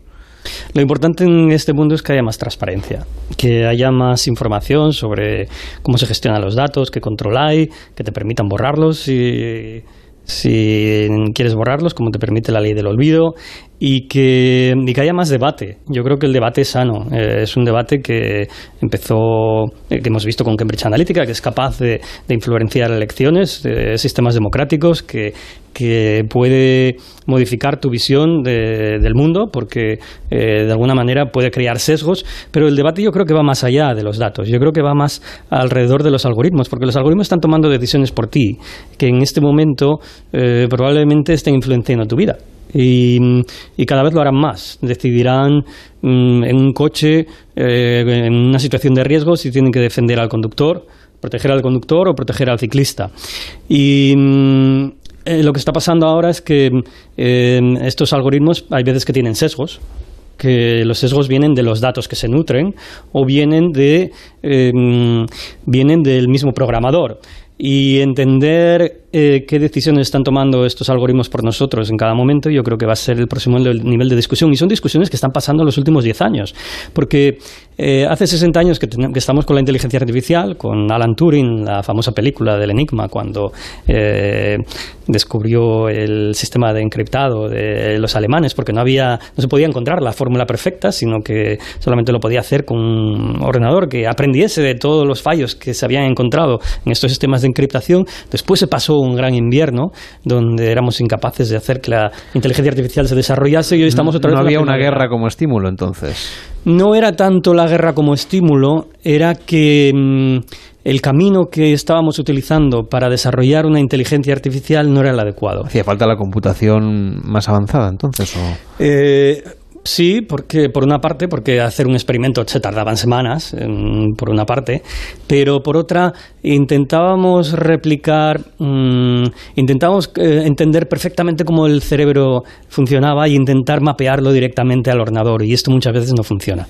Pablo es eh, nuestro experto en cine, que además de esta película, hay otras películas que nos hablan de, de la inteligencia artificial, algunas son distópicas, eh, por ejemplo, no sé, tenemos el caso de 2001 con HAL, que se acaba sí. revelando. Es, Yo... es, uno de los temas que la literatura distópica y de ciencia ficción más ha abordado y también el cine. Sí, yo le quería comentar a, a Pablo, porque yo, por ejemplo, tengo una película que me encanta, que es eh, esta de Ex Machina. Eh, no sé si la llegaste a ver, era la construcción de un robot eh, con forma de mujer.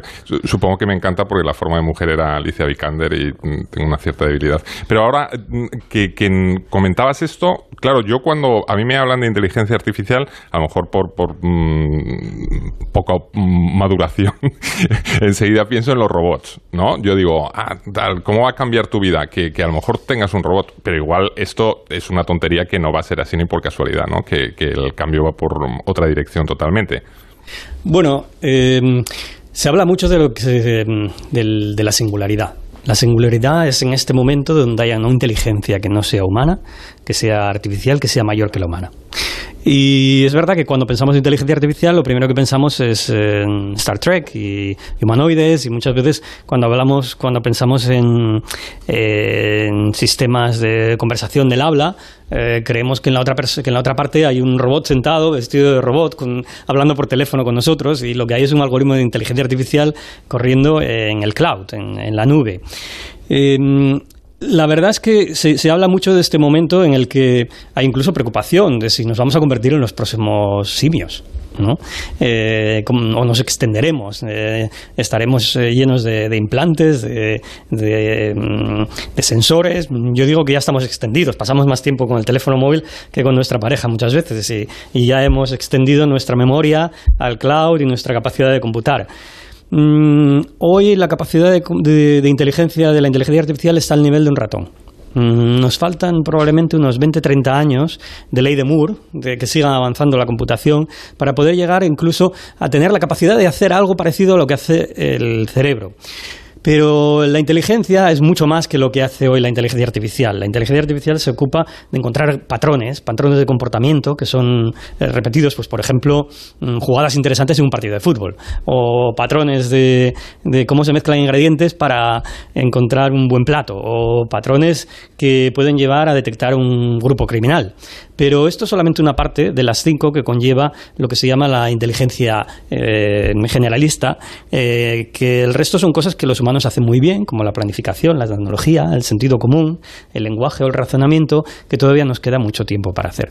Pero, por ejemplo, entonces lo que yo me refiero, lo más parecido que voy a ver yo de inteligencia artificial por, por edad, ¿eh? No, mm, por esto que dices que, que van a mm, faltar todavía décadas, ¿no? De, que eh, es mm, tener en casa un robot va a ser un rumba. Eh, quiero decir que no mm, vamos a tener algo un poco más para allá. Yo creo que vamos a ver dos cosas. Una, vamos a ver asistentes de voz eh, mucho más empáticos, que van a ser capaces de entender nuestras emociones, que es distinto de sentir Mm, la inteligencia artificial habla pero no sabe lo que dice y va a ser capaz de codificar nuestras emociones, pues viendo nuestra postura, viendo nuestra expresión facial, eh, viendo si nos reímos, si estamos enfocados. Se habla sobre eso, por ejemplo, y una aplicación inmediata que al llegar a casa te pondrá un tipo de luz o otro, un tipo de música u otra en función de cómo hayas tenido el día, o te sugerirá que ver en la televisión o que escuchar en la radio. Sí, eso sí, pero yo creo que casi eso lo puede hacer hoy. Mm. sí, no, eh, eso pasado, quiero decir, es, es un presente, una realidad esto ya es un presente, es una realidad actual. Lo que estoy diciendo es que será capaz de tener empatía de tener una conversación empática contigo. Ya no. O sea, será, sustituirá a los psicólogos o a los eh, coaches. bueno, se puede convertir en un coach, se puede convertir en un terapeuta, te puede recomendar cosas de tu vida y, y, sobre todo si esta información está bien protegida y se guarda en un sitio donde tú la puedes usar de manera que te eh, ayude a ti a más que nadie, eh, veremos cómo la inteligencia artificial se convertirá en un acompañante de, de tu vida y empezará a tener, será un amigo, empezará a tener una relación contigo muy cercana.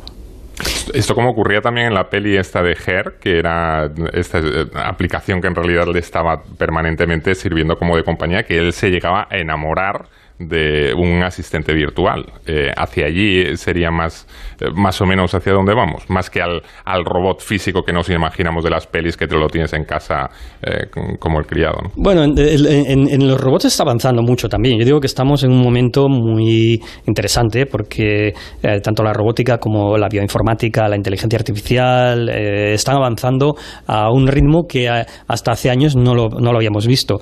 Y esto está permitiendo hacer la nueva generación de robots que van más allá del rumba. Lo estamos viendo con. Yo creo que estamos más cerca de, de Black Mirror. Estamos eh, bastante cerca de versiones de Black Mirror. El perro eh, de Black Mirror es muy real, eh, que con, con, cámaras de alta definición que son capaces de, de aprender los, lo, los patrones de la casa y, y, guiarse ellos solos y que pueden ser muy útiles sobre todo en el entorno de seguridad y en el entorno empresarial y que según van avanzando capacidades los veremos más en el entorno de la casa.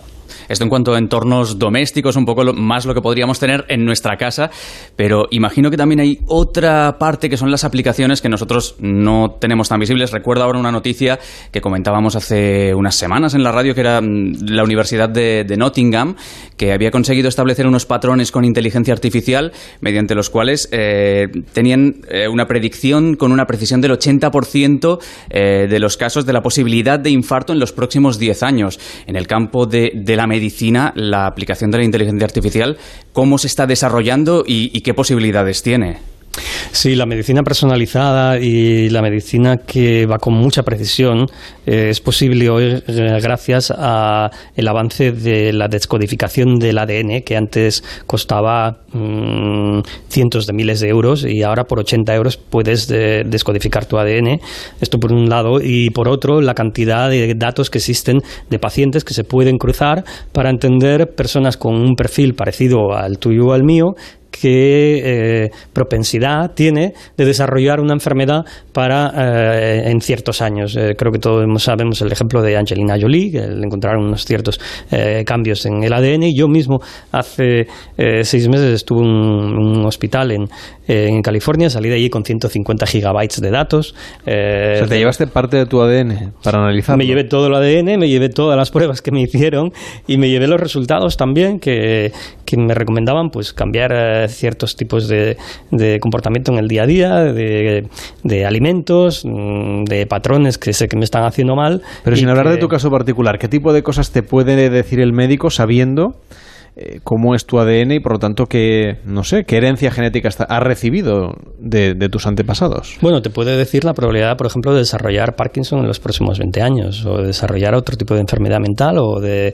o de desarrollar un tumor. ¿Y te deja más tranquilo o te inquieta más el saber esta información? Yo, quiero, yo prefiero saber, porque con el conocimiento puedo hacer algo, sin él no, no puedo hacer nada, aunque es verdad que al salir del hospital tenía la capacidad de decidir si quería saber ciertos tipos de, de enfermedades o no y con eso tomar una decisión. Pero esto es una herramienta y es una herramienta que utilizarán los pacientes, utilizarán los médicos y veremos que mm, salí de allí con un ejemplo de, que me ayudaba a, mantener mejor mi flora bacteriana, mi microbiótica, con unos medicamentos personalizados para poder ajustar eh, esta, esta eh, bacteria, el, conjunto de bacterias en mi cuerpo, que es algo muy útil, que en el día a día te da más energía, que te previene, eh, mejora el sistema inmune y veremos cada vez más eh, eh, situaciones como estas. Imagino que esto es carísimo. No, no, no tiene por qué. El, eh, bueno, yo, yo, en este momento pagué con mis datos porque estaba en piloto. Eh, cedí, los datos y esto es un ejemplo. eran mis datos y me pareció bien que los iban a anonimizar. Eh, se los iban a quedar para crear una base de datos de salud que después iban a utilizar con otros pacientes. Y, en este momento me pareció algo legítimo que me pidieron permiso y, los doné. Y yo creo que podremos ver más de estas situaciones. El libro es fascinante. Habla mucho sobre la salud, por ejemplo. Dedicas varios capítulos a ello, incluso a la salud mental y cómo puede ayudar la inteligencia artificial también en otros aspectos más económicos, financieros, del mundo del turismo, etcétera. El libro se llama Inteligencia Artificial, cómo cambiará el mundo y tu vida, de Pablo Rodríguez. Gracias por venir a la radio a contárnoslo a las 9 y 25, 8 y 25 en Canarias de un domingo. Que vaya muy bien. Buenas tardes. Muchísimas gracias.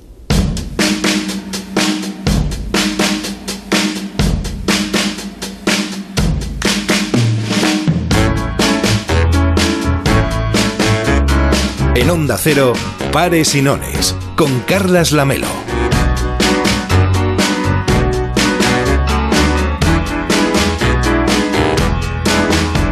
Hemos contado, Ariadna Ginesta con nosotros para repasar alguna de las firmas de moda más importantes de nuestro país y conocer a sus creadores, conocer a los diseñadores. ¿Qué tal estamos a nivel internacional, situados, posicionados como país desde un punto de vista del talento y también de la creación de la moda, Ariadna? Pues la verdad es que cada vez mejor no solo en este sector, sino en muchísimos, pero sí que es verdad que cuando se piensan en la ruta de desfiles eh, a nivel europeo, España ya está, eh, bueno, ya tiene su punto. Antes estaba, eh, España era el punto Barcelona-Madrid, ahora se centra más en Madrid porque cuando desapareció, desapareció la pasarela Gaudí, pues se centraron más en Madrid. Pero sí que es verdad que estamos allí. Entonces, pues está, está bien estar en este circuito de desfiles, de semanas de la moda eh, a nivel europeo, que está muy bien estar en este circuito, así que no nos podemos quejar. Con nombres tan relevantes como Aníbal Laguna, que lleva 30 años en el mundo de la moda. ¿Qué tal, Aníbal? ¿Cómo estás? Buenas tardes. Hola, buenas tardes. Bueno, ante todo, enhorabuena por ese aniversario que no se cumple cada día, tantos años de trayectoria en el mundo de la moda. Pues muchísimas gracias. La verdad es que sí, han sido ya, son tres décadas, ¿no? Vistiendo y trabajando para la mujer, en este caso para una mujer sensual, femenina, romántica y la verdad que muy contento de poder celebrarlo. Hoy estamos conociendo aquí en Pares y Nones un poco grandes eh, firmas del mundo de la moda en nuestro país. En tu caso ya mm, con ese aniversario encima de la mesa que la verdad es que contrasta ¿no? de manera clara con ese asentamiento como una firma, como un diseñador que ha marcado estilo durante mucho tiempo. Pero imagino que no habrá sido fácil todo este tiempo porque el sector de la moda siempre es como muy inestable. Todos nos vestimos, todos queremos ir a la última, pero ha habido años difíciles en el sector de la moda en España. Sí, realmente, sí, realmente sí. Además nosotros hemos tenido la oportunidad de recordarlos y de, y de tenerlos muy presentes porque en esta, en, esta trilogía que hemos elegido como celebración, que empezó con el desfile animalísimo, luego Orient Bloom y ahora Spartan, pues hemos tenido la oportunidad de, echar la vista atrás ¿no? y de recordar todos aquellos momentos, tanto los hitos y los momentos muy buenos, que quizás estaban ah, más uh, diluidos ¿no? dentro de nuestro recuerdo, como también los momentos malos que los hemos tenido muy, muy muy presentes, ¿no? Sobre todo para nosotros, uh, la, la, la, la, peor época quizás fue esa época de los 90 en donde vivíamos un, minimalismo brutal, incluso una masculinización del estilo de la mujer, ¿no? Y entonces nuestras propuestas que, son muy, muy femeninas, eh, muy sensuales, que defienden un poco la libertad, el vestirte para ti misma, todo este tipo de, de reivindicaciones de alguna forma estéticas para la mujer, para que la mujer pueda disfrutar de su romanticismo en aquella época y que, y que hoy en día lo vemos algo normal, pero que en aquella época era, era muy complicado, era muy diferente porque la moda en el siglo pasado era mucho más tendenciosa que hoy en día. Hoy es mucho más libre, hoy podemos uh, vestir con cuadros, con flores, minimalismo, barroco, todo puede, todo puede estar presente y la moda es un vehículo de comunicación social actualmente, pero en aquella época no lo era. Y para es, y, y, esto fue, fue muy complicado, ¿no? porque era una larga contracorriente eh, intentando definir lo que nosotros creíamos que era lo lógico eh, y luchando contra ello. Y continúas apostando por ello, porque en la última colección que has presentado predominan los colores pastel, las asimetrías, los estampados. Sigue esa sí. parte muy femenina. Sí, sí, por supuesto, muy, muy, muy femenina que marca, marca la cintura. Eh, hay piezas muy, uh, muy etéreas donde la sensualidad está presente, el romanticismo también. Pero sobre todo en esta colección, lo que hemos querido, lo que he querido hacer es, es uh, reivindicar algo que para mí también era importante, ¿no? Porque después de 30 años uh, eh, lanzando este discurso de que hay que vestirse para sí mismo, también creo que es importante y aparte un gesto de gran generosidad y belleza el tener en cuenta que de forma inconsciente también nos vestimos para los demás. Y no está mal, no está mal esto. O sea, esto eh, es algo que, que, yo lo explicaba de alguna forma. Yo, que voy vestido casi siempre de negro, de blanco y negro, pues muchas veces cuando voy a ver a mi madre que sabe que, que, que sé que le gusta verme con algo de color, pues le pongo una camisa de color para ella, ¿no? Y entonces este gesto de agradar es un gesto que creo que no debemos perder, ¿no? Forma parte incluso del protocolo que se nos pide, eh, bueno, pues cuando tenemos un acontecimiento, cuando tenemos una celebración o sea, yo creo que todo esto hay que tenerlo en cuenta porque, claro, eh, podemos caer sino en, en, en algo que, que está muy en boga, que es el todo vale. Y para mí el todo vale en moda no es válido. Y en estos 30 años sí que has sido muy fiel a tu estilo, lo comentábamos, la feminidad, romanticismo, sensualidad, elegancia, todo esto, pero en 30 años supongo que sí que han habido cambios en Aníbal Lagula. No sé, Absol sí, absolutamente. Eh, ¿Alguna evolución en tratamientos sí. de materiales? En... Sí, absolutamente. Sobre todo lo que comentas es el tratamiento de texturas, porque hoy en día, por ejemplo, o sea, sería impensable lo que hacemos hoy en día poderlo haber hecho hace 28 o 30 años. Entre otras cosas porque la tecnología no era la misma.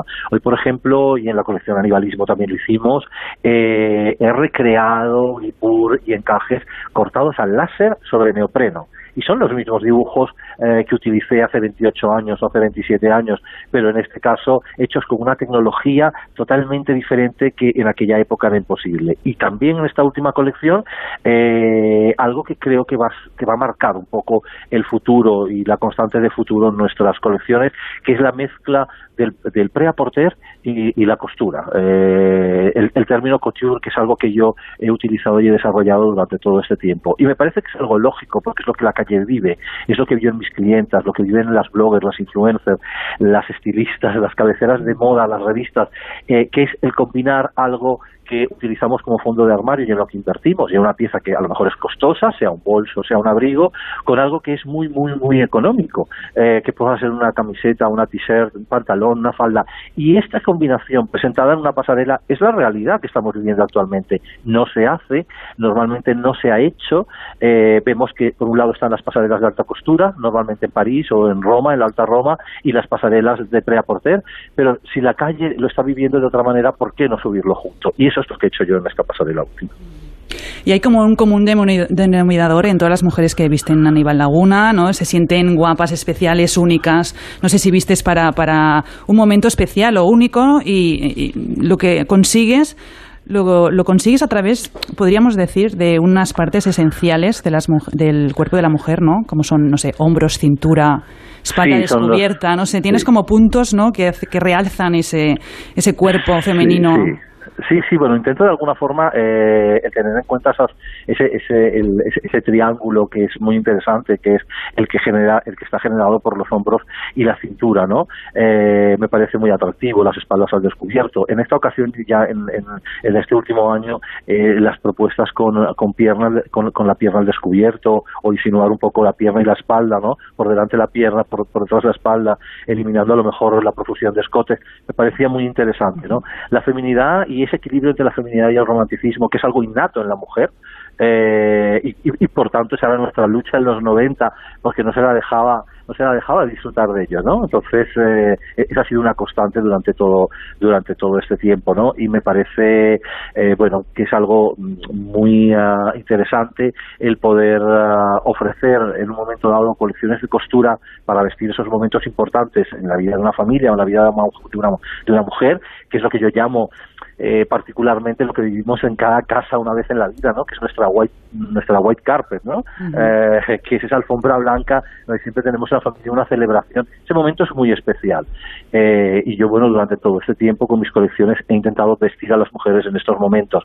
Eh, y, desde hace un año, pues, uh, me inmerso en, la, una nueva aventura, que es una colección de Porter, pues uh, vestirlas desde primera hora del día eh, las 24 horas y con este nuevo All Day de la marca que para mí bueno pues ha sido un, un viaje fantástico y que estamos teniendo muchísimos éxitos con ello.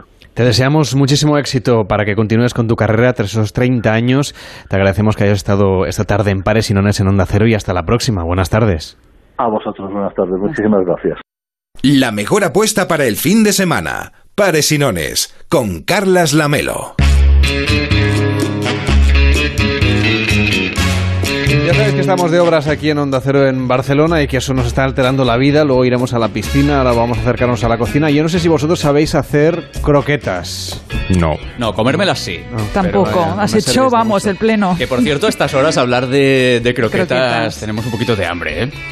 Va completamente en serio que tenemos una cocina aquí en el estudio de Onda Cero en Barcelona, donde hacemos pares y nones para todo el país y también tenemos, evidentemente, una cocinera que es Mireia Carbó. ¿Qué tal, Mireia? ¿Cómo estás? Buenas tardes. Hola, buenas tardes. Bueno, a lo largo de toda esta, bueno, estas cuatro ediciones de Pares y Nones, lo que vamos a hacer es cocinar unas croquetas. Y piensan los oyentes, vamos a ver, cuatro semanas para hacer unas croquetas.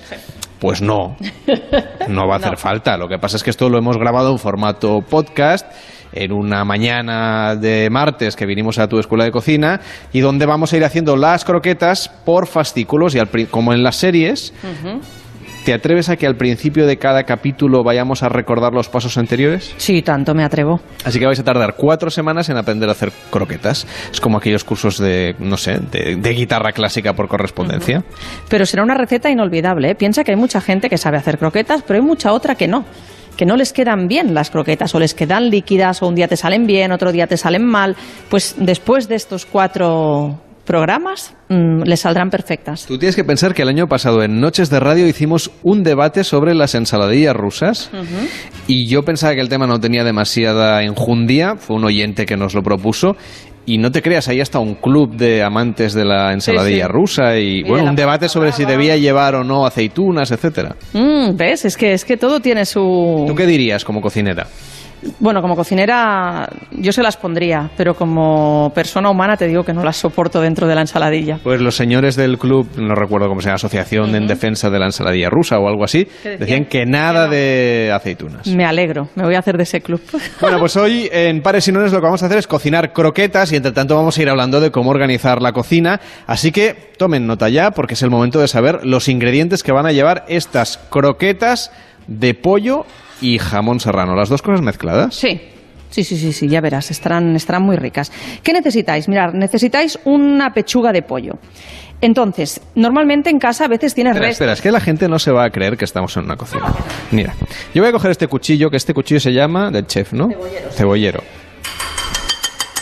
Suena el plato donde está la pechuga de pollo. La pechuga no nos habla, no le podemos hacer ninguna pregunta. Tenemos también una vitrocerámica. Sí, que se está ¿Hace ruido? Aceite. No, por favor. Así suena el aceite mientras se calienta. No suena. No suena. Cuando esté más caliente, espero no quemar el micrófono de Onda Cero.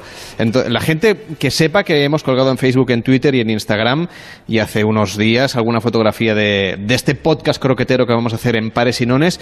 Bueno, vamos allá con los ingredientes, que si no yo, sabes que soy experto en despistar al personal. Venga, venga. A ver, para darle un poquito más de tensión a la cosa, necesitamos una pechuga de pollo, que ya la tenemos ahí. Una cebolla, una cebolla grandecita. 50 gramos de jamón, si puede ser del bueno, pues mejor.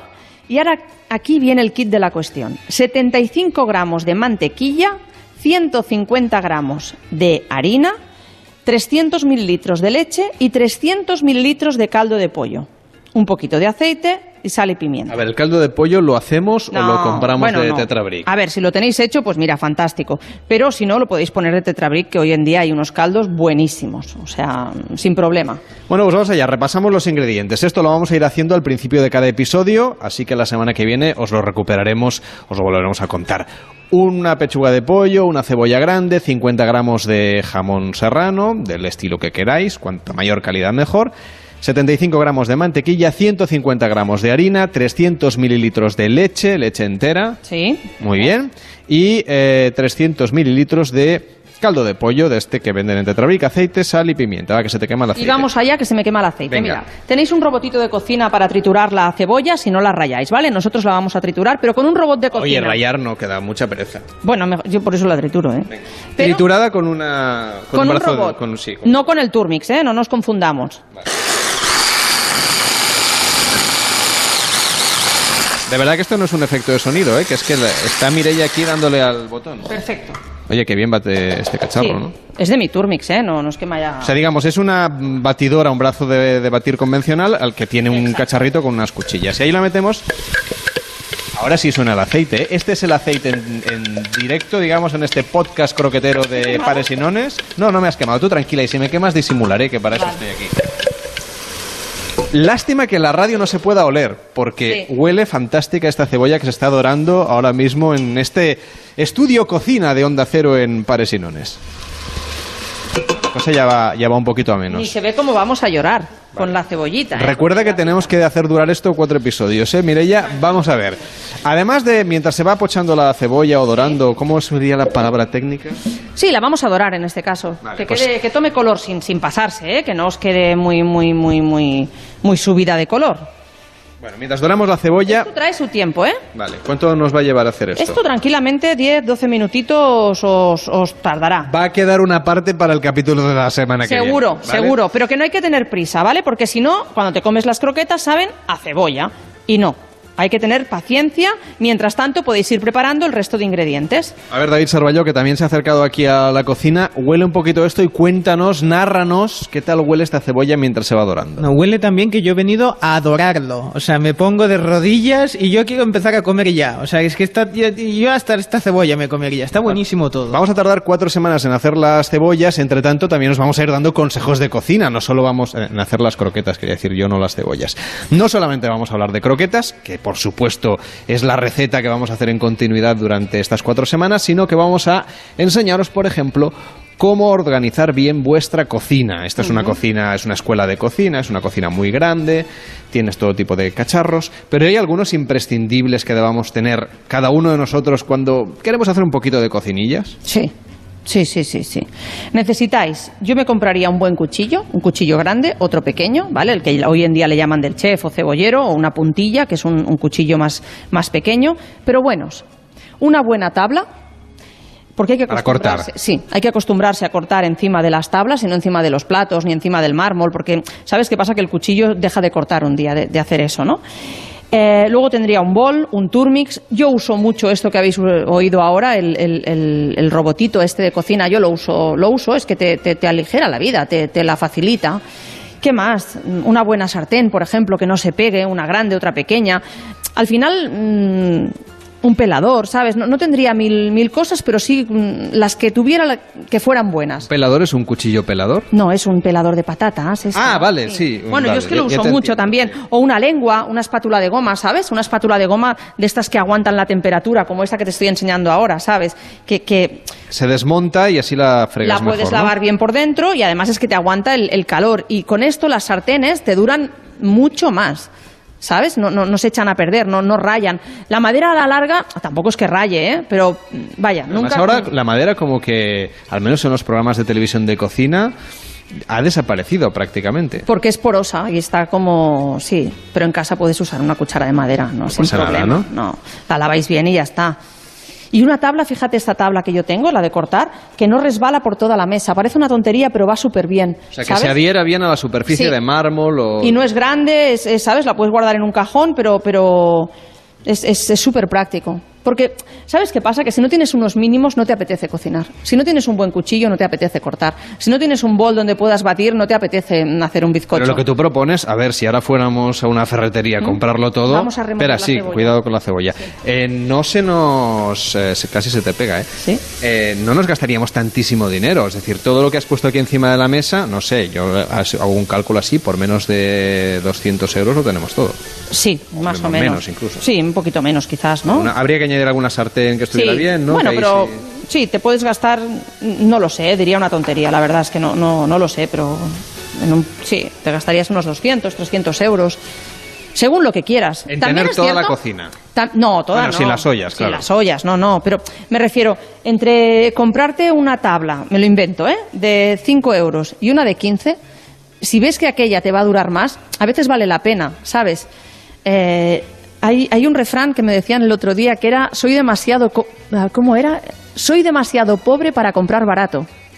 Porque eso te obliga a comprar dos veces muchas veces, ¿no? Yo cuando me fui a vivir con mi churri, por ejemplo, me compré una espátula de goma, pues mm, muy barata. Me compré cinco, Carlas. Me hubiera comprado una buena y aún hubiera ahorrado, ¿sabes? Hasta que no me di cuenta que no... ¿El churri te ha durado más que la espátula? Sí, sí, sí, sí, sí, la verdad que sí. Ahí hiciste bien la Ahí inversión, hice bien, Mireia, ahí tú hice una buena, una buena inversión, pero sí, sí. Bueno, tenemos a Chicote que también que se ha acercado aquí a- hasta el estudio, porque estamos a punto ya de despedir este primer episodio de cómo hacer croquetas por capítulos en la radio con pares y nones, que te va a estar supervisando cada semana. Oye, yo aquí es que no tengo nada que hacer. Está todo impoluto, está fantástico y está cocinando que huele una maravilla. De momento solo huele a cebolla, por eso. Pero huele bien, yo me la como. Bueno, la semana que viene en Pares y Nones volveremos a la cocina, vamos a volver hacia el estudio y seguiremos cocinando croquetas. Aquí os dejamos, así suena en la radio, y no veas cómo huele, esto no, la radio no llega, esta cebolla dorándose al fuego.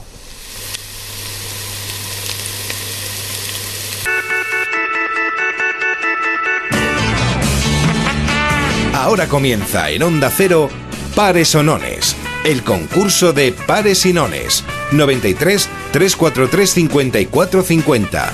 93 343 54 50. Faltan 15 minutos para llegar a las 10, las 9 en Canarias. Esto es Pares y Nones. Vamos a jugar al concurso de Pares o Nones. Así que decidnos, llamándonos al 93 343 54 50 y decidnos si queréis participar y en cualquier caso si elegís pares o nones y a qué comunidad autónoma queréis regalar vuestro punto. Por ejemplo, también a través de las redes sociales en arroba pares y nones OC participa Jennifer, que nos escribe desde Cataluña y ella apuesta por nones. Voy a tirar el dado y nos sale un 5. Por lo tanto, Nones. ha acertado Jennifer en este caso y se lleva un punto Cataluña que ahora sí ya se coloca a la cabeza. Tenemos a Ignacio en el teléfono. ¿Qué tal? Buenas Hola, buenas hola, tardes. hola, buenas noches. A ver, ¿para qué comunidad autónoma mm, Para- van a ir tus puntos? Castilla y León. Castilla y León tiene un punto Castilla y León, así que Ya, puedes, puedes doblarlo ahora mismo si eliges pares o nones. Pues acabo de tirar un dado 100 veces y 54 me han salido nones. Así que creo que nones es la mayor opción que tiene mi comunidad de, de salir victoriosa. Venga, un puntito para Castilla y León por nones, ¿eh? ¿Hemos quedado? Vamos allá, tiro el dado. Vamos, vamos. Cinco. ¡Bien! Nones. Venga, Sí, pare, hasta ahora sí, mismo sí. Castilla y León ya tiene dos puntitos. 93 343 54 50. Tenemos más llamadas. ¿Qué tal, Sergio? Muy buenas noches. Hola, buenas noches. Sergio, ¿desde dónde nos llamas? Eh, pues ¿O a qué comunidad autónoma quieres regalar los puntos, mejor vale, dicho? Eso es. Queríamos regalárselas a Euskadi. A Euskadi, perfecto. País Vasco tiene ahora mismo un punto para Euskadi. A ver si doblamos y superamos a bueno a, a Cantabria, que también tiene un punto. ¿Pares o nones? Eh, pares, somos de pares nosotros. Sois de pares. Pues ha salido un 5. Oh. Oh. Está trucado este dado. Se ¿eh? queda sin puntos No eh, tío. Euskadi. Que vaya bien, Gabón. Buenas noches. Segundas oportunidades no hay. No, pues vuelve a llamar el- la semana que viene. 93 343 54 50 o notas de voz por WhatsApp al 676 760 908 también a través de las redes sociales a, través de Twitter por ejemplo Pares y Nones Oce. Hola Jesús, ¿qué tal? Buenas noches. Buenas noches. A ver, ¿de qué comunidad autónoma nos llamas o a dónde quieres enviar tus puntos? País Vasco. Al País Vasco también. Venga, a ver si ahora os salís con la vuestra. Eh, ¿Pares o nones? Pues un par. Un par. Tiro el dado. De verdad, ahora mismo en el estudio 1 de Cero en Barcelona. ¡Cuatro! Así que te llevas un puntito para el País Vasco que llega a dos puntos junto a Castilla y León, que también tiene dos, Cantabria 1, Cataluña 3, Galicia 2. ¿Qué tal, Alberto? Buenas noches. Hola, buenas noches. ¿Desde dónde nos llamas, Alberto? Eh, eh, Chiclana de la Frontera. Desde Jerez de la Frontera. Perfecto, pues un No, punto. no, ah, Chiclana, Chiclana. Ah, de Chiclana de la Frontera, perdón, que es que se ha ido un momentito la cobertura.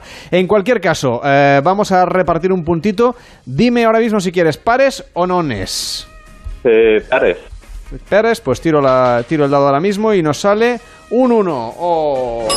Nones. Es una lástima porque hubiera ido estupendo para, para abrir la puntuación de Andalucía, que de momento no tiene ningún punto. Un abrazo para Chiclana, que vaya bien. Buenas noches.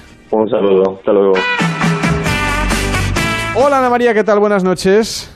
Hola, buenas noches. ¿Qué comunidad autónoma se juega tus puntos? Castilla y León. Castilla y León, que tiene dos. Venga, a ver si ganáis a, llegáis a, ahí a tres que tiene ahora mismo Cataluña. ¿Pares o nones? Vamos a ver los nones. Los nones, pues seis. Lástima. Pares.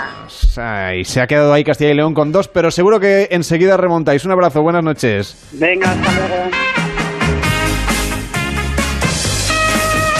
93 343 54 50. A ver, para la Comunidad de Madrid, eh, Pablo. Qué como- responsabilidad, qué, qué- responsabilidad, qué- qué, nervios. A ver, han salido muchos cinco aquí. Eh, me tendría que ir a, a Nones, pero es que soy muy de pares. Eh, va por vosotros, chicos. Venga. ¿Pares? Pares. Para la Comunidad de Madrid, don, la tierra de Pablo, uno. Joder.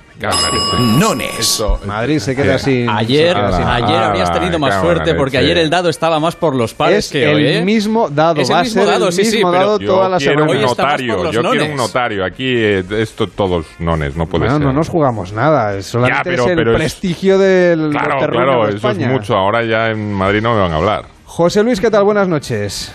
Eh, buenas noches, anocheciendo aquí desde el norte de Palencia. Desde Palencia, pues venga, vamos allá. ¿Pares o nones para Palencia? Eh, Nones. Pues venga, tiramos el dado y nos... Aquí. Queremos el el muy bien. Nones. Que se ha escondido el dado incluso, ¿eh? Estupendo, Castilla y León se lleva otro puntito y ya tiene tres empatado a Cataluña. Vale. ¿Qué te ya- parece? Muy bien, a, a promocionar el hechazo IGP de Castilla y León. Oye, pues claro que sí, el echado está estupendo. Que, que vaya muy bien. una- Muy bien, igualmente. Venga, buenas noches. Salud.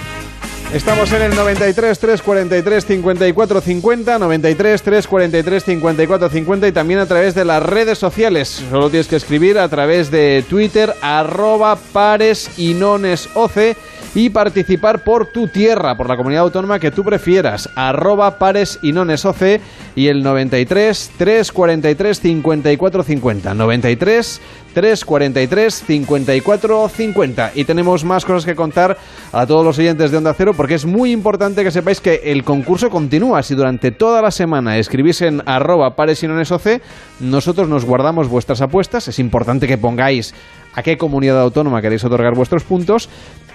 Y entonces nosotros los guardaremos y la semana que viene, pues el sábado volveréis a participar en el 93 343 54 50, el concurso de pares y nones. Ariadna, tú eres de Barcelona, mm, ¿te atreves a apostar por otra comunidad autónoma? Porque Andorra no puede ser, ¿no? Pues no, de momento, de momento es un país independiente. Venga, va. Pues. Ay, se me cae el dado. Me voy. Elige al azar. Me va. Nosotros somos Voy- de todas partes. No, ¿sabéis lo que voy a hacer? Venga. Voy a utilizar el punto de, de Pablo y me voy a la Comunidad de Madrid. También. Genial, muy Sí. bien, muy bien, Ariadna. Para ya, que te a vuelvan a hablar. A ver Claro, si, claro, a ver si una por catalana piedad, le va a acabar piedad. dando el punto a, a Madrid y el madrileño no ha Oye, pues acertado. no estaría Oye, pues mal, claro que sí. Estaría Lo- mal. Venga, va. Y digo pares. Pares. Pues lanzamos el dado y sale un 1. Ah, no, no, no, perdona, esto no, No, ¿eh? Eso no, no Ha puede quedado la pasar. cosa- ha quedado la cosa igual, o sea, cada vez que decimos Madrid, un 1. Vamos, es que no, no, no, esto no, no estoy de acuerdo.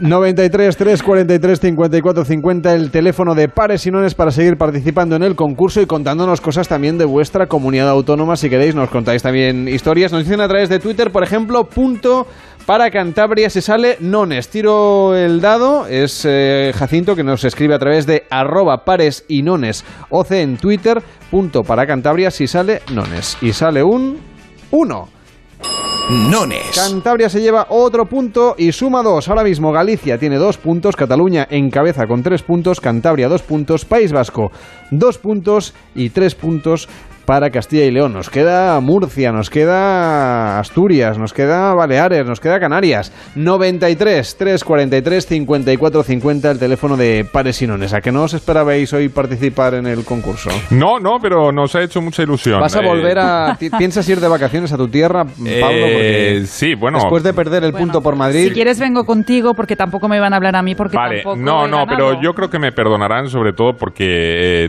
la ilusión es lo último que se pierde y yo lo he dado todo en este concurso. Todo, ¿eh? todo, Sí, sí. Menos eh, acertar, eh, todo lo demás lo he hecho bien. ¿Reconoces la banda sonora que suena de fondo? Eh, no soy capaz. A ver. ¿No sabrías decirme de qué película No sabría decirte. eso sí, ya te puedo decir que no es de Hollywood. ¿Cómo que no? Claro que es de Hollywood. ¿Es de Hollywood? ¿En serio? En plan, ¿qué les ha pasado? Pues no? Me, sonaba, me sonaba muy Antón García Abril. A ver, Pino Martínez dice, soy de Madrid, pero quiero participar por Asturias, que es preciosa. Voto por Nones. A ver, tiramos el dado, a ver si sale pares o Nones por Asturias, y sale un 6. Pares. Lástima. Nos dice JJ Lara, mi punto para Comunidad Valenciana si sale par, y sale un 1. Lástima también. Nones. Para Euskadi, Alberto nos dice si sale pares, y sale un 4. Pares. Ahí le ha dado, ahí le ha dado. Pues venga, un puntito para Euskadi que se estrena en... No, ya tenía el País Vasco 2 y ahora tiene 3 empatado con Castilla y León y con Cataluña. A ver si rompemos el empate en el 93, 343, 54, 50 y en arroba pares y nones OC, que es el teléfono de, de Onda Cero en Barcelona para llamar a este concurso que es pares o nones. Me hago un lío yo entre el programa y el concurso que no te cuento.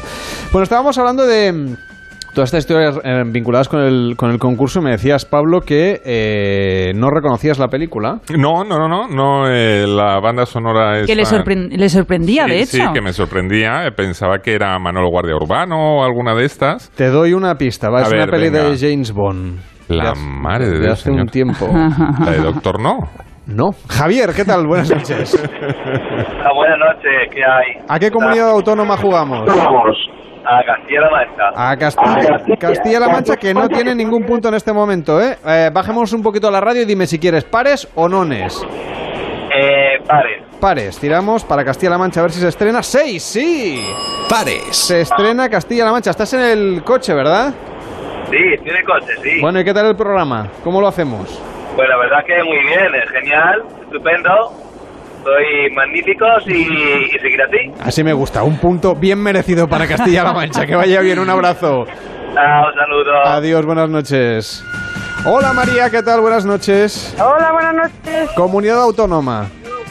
Eh, Castilla y León, de Ca- Salamanca. Castilla y León de Salamanca. Oh, estupendo en Salamanca se va a estar ahora. Fantástico. ¿Pares o nones?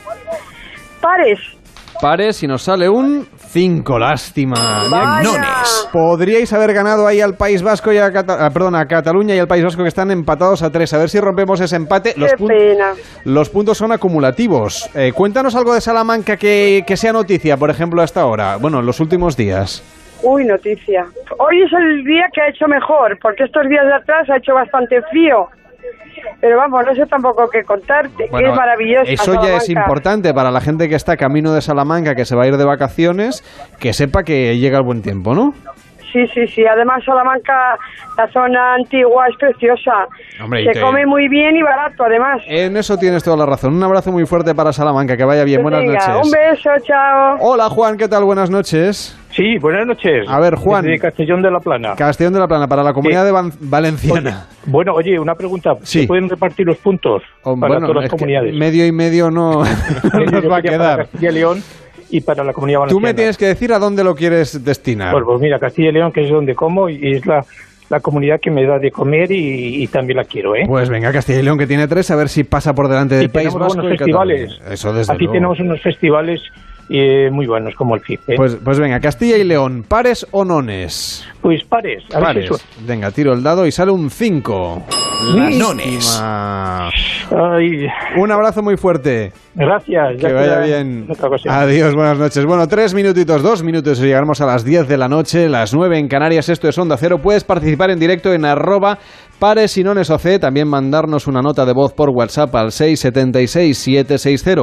676-760-908 o llamarnos al 93 343 5450. Ahora mismo la cosa está repartida de la siguiente manera. Galicia 2 puntos, Cataluña 3, Cantabria 2, País Vasco 3, Castilla y León 3 puntos y un punto ca- para Castilla-La Mancha. Hola Carmen, ¿qué tal? Buenas noches. Hola, buenas noches. ¿Para qué comunidad autónoma vas a jugar? Pues para Galicia. Para Vamos Galicia. a poner- a Venga, poner a ver si llega al podio del 3, que ayer estaba empatado Cataluña y Galicia y con mucha fuerza.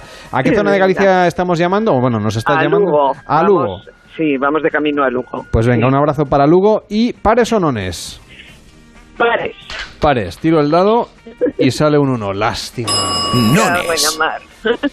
Bueno, Ga- Galicia se llevará un punto en cualquier momento, no te preocupes. Sí, bueno. Un abrazo, boas noites. Adiós, buenas noches. Llegamos a las 10 de la noche, serán las 9 en Canarias, las noticias en Onda Cero y a la vuelta más historias. Seguiremos concursando el próximo sábado, así que ya lo sabéis, aquí en Pares y Nones nos queda todavía una horita de programa. En la siguiente hora lo que vamos a hacer es hablar de economía. Nos visitará aquí en el estudio Leopoldo Abadía, a quien vamos a interrogar sobre el futuro económico de nuestro país y sobre todo sobre las nuevas medidas del Ejecutivo de Sánchez, a ver si van a causar efectos y cómo van a ser esos efectos en nuestra economía. Hoy también vamos a hablar del síndrome del vídeo vertical. ¿Sois de los que grabáis con el móvil al revés de lo que se vería la tele o el cine? A ti, esto Pablo, tú como entusiasta del cine, te No, debe poner bastante nervioso. Muy nervioso, muy nervioso. Yo esto, mm, yo soy un purista. Lo que pasa es que no grabo en vídeo, pero, pero no, no, no se puede admitir el vídeo vertical. Hay que prohibirlo ya. Y hemos hecho un trocito de tertulia en una cocina.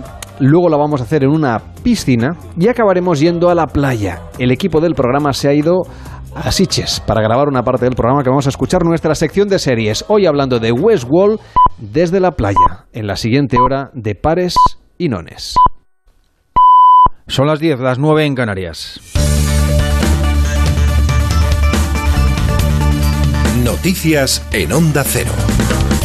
Buenas noches. Concluida la asamblea del PDCAT, se constata que Puigdemont sigue al frente, incluso refuerza su poder con los dos movimientos más significativos del cónclave. Ha situado como nuevo presidente a David Bombay, su apuesta y en la hoja de ruta todo va a pivotar en torno a la instauración unilateral de la República Independiente. El propio presidente de la Generalitat, Quim Torra, ha señalado que el poder es transversal y lo ejerce Puigdemont. Torra, además, invita a sumarse al movimiento de la crida, el flamante instrumento creado por el fugado en Berlín al servicio de la secesión. Al meu parer, la crida nacional A mi entender, la querida nacional puede ser aquella plataforma que sume acentos, que sume pensamientos, que sume incluso divergencias. El exministro principal de Escocia, Alex Salmon, ha participado en esa asamblea del PDCAT, donde ha hecho una encarnizada defensa del derecho a la autodeterminación de los pueblos y especialmente del de Cataluña, clamando además por la liberación de los presos y el retorno de los exiliados, ha dicho. Espero que llegue pronto el día en el que Clara y el resto de exiliados puedan volver libres para ayudar a Cataluña a construir su futuro, igual que espero que los políticos en prisión puedan volver a la vida pública de Cataluña. All of your imprisoned politicians are free to return to the public life of Catalonia. Las reacciones del lado constitucionalista, por ejemplo, el portavoz adjunto de Ciudadanos, Fernando de Páramo, dice que el procés también ha dividido internamente al PDCAT, aunque todos los separatistas mantienen un vínculo, dice, la violación de la ley. El líder de los socialistas catalanes, Miquel Iceta, lamenta que el PDCAT apueste por la vía de la radicalidad.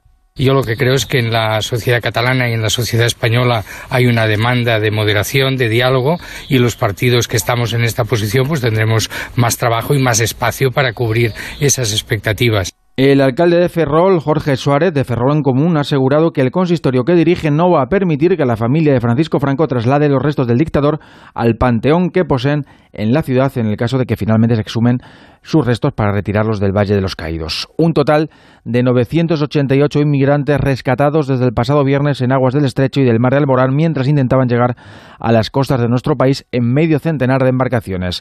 Y el aeropuerto del Prat ha vuelto a registrar este domingo demoras y cancelaciones de vuelos como consecuencia de una meteorología adversa en el Mediterráneo, las regulaciones en el espacio europeo y la ajustada programación de operaciones de las aerolíneas en plena temporada alta. Es domingo 22 de julio, sepamos cómo se circula a esta hora por las carreteras de nuestro país. Dirección General de Tráfico, Jorge López, buenas noches. Buenas noches. En Madrid encontramos dificultades en casi todas las entradas a la capital. Lo peor está en la A1 con 10 kilómetros de tráfico lento entre Buitrago de Lozoya y Lozoyuela y también en San Sebastián de los Reyes. Más dificultades de entrada en la A3 en Rivas, en la A5 en Navalcarnero y A6 en Galapagar, Torrelodones y El Plantío. En Barcelona, 19 kilómetros de retención de entrada por la AP7 en San Celoní y accidente en Vallirana en la Nacional 340 que ha obligado a cortar la vía. En Toledo, dos puntos de retenciones en la A5 5 sentido Madrid, en Cazalegas por accidente y entre Maqueda y Santa Olalla, donde hay 11 kilómetros en la A4, retenciones por accidente en Tembleque, también sentido Madrid. También complicaciones hacia Madrid, en la A2 en Guadalajara y en la A3 en Villarrubio, Cuenca. Dificultades en Málaga, en la A7 en Cala del Moral, sentido Cádiz y atención en Castellón, en la P7 de entrada, donde el alcance entre dos vehículos causa ahora restricciones del tráfico. Noticias del deporte, Pedro Zaballos. Concluye el Campeonato de España de Atletismo celebrado este fin de semana en Getafe. Javier Matiachi. Gran jornada de atletismo en los campeonatos de España en Getafe, con un nombre propio, el de Bruno Hortelano, que esta mañana en la semifinal del 200 lograba el récord de España con un tiempo de 20.04 y por la tarde conquistaba el campeonato de España, eso sí, con una marca algo inferior de 20.15. También protagonista Óscar Usillos, que ha revalidado su título en los 400 metros lisos, aunque con una marca lejos del récord de España que ostenta Bruno Hortelano en el 110 metros vallas. No hubo sorpresa y Orlando Ortega se coronó de nuevo como campeón de España y en el 1500 sí que la hubo porque Adel Mechal quedó relegado a la segunda posición por un gran Jesús Gómez. Además, se ha cerrado la jornada con la prueba de 3.000 obstáculos masculina en la que Fernando Carros ha impuesto en una última recta de infarto y el nombre propio femenino no es otro que el de Ana Peleteiro, la atleta de triple salto que ha logrado su mejor marca de siempre con unos 14 metros 55 centímetros. En fútbol, la Supercopa de España entre Barça y Sevilla ya tiene fecha y horario. Será el domingo 12 de agosto a las 22 horas. Victoria para el danés Nielsen en la decimoquinta etapa del Tour de Francia. El mejor español fue Johnny Zaguirre, segundo. En el Gran Premio de Fórmula 1 de Alemania, triunfo para Hamilton. No acabó Fernando Alonso, que se retiró la última vuelta. Carlos Sainz acabó duodécimo. Además, el italiano Francesco Molinari, campeón del British Open de golf, imponiéndose a Tiger Woods. Y por último, la selección española de hockey sobre patines se ha proclamado campeona de Europa después de vencer en la final a Portugal. Más información en Onda Cero a las 11 a las 10 en Canarias en Noticias Domingo Noche con Laura Gil. Hasta entonces siguen escuchando Pares y Nones con Carlos Lamelo. Oye, Lourdes, ¿tú tienes alarma? Sí, la de Securitas Direct. ¿Y qué tal? Es que queremos ponernos una alarma en casa antes de irnos de vacaciones. Ah, yo estoy muy contenta. Te quitas de un montón de problemas. Además, que también nos la pusimos antes de irnos de vacaciones y te vas tranquila. Protege tu hogar con Securitas Direct, la empresa líder de alarmas en España. Llama ahora al 945 45 45 o calcula online en securitasdirect.es. Recuerda, 945 45 45. Por fin, días de descanso, lejos del trabajo y las preocupaciones. Disfruta del verano en buena compañía y llévanos siempre en tu maleta. Onda Cero, tu radio.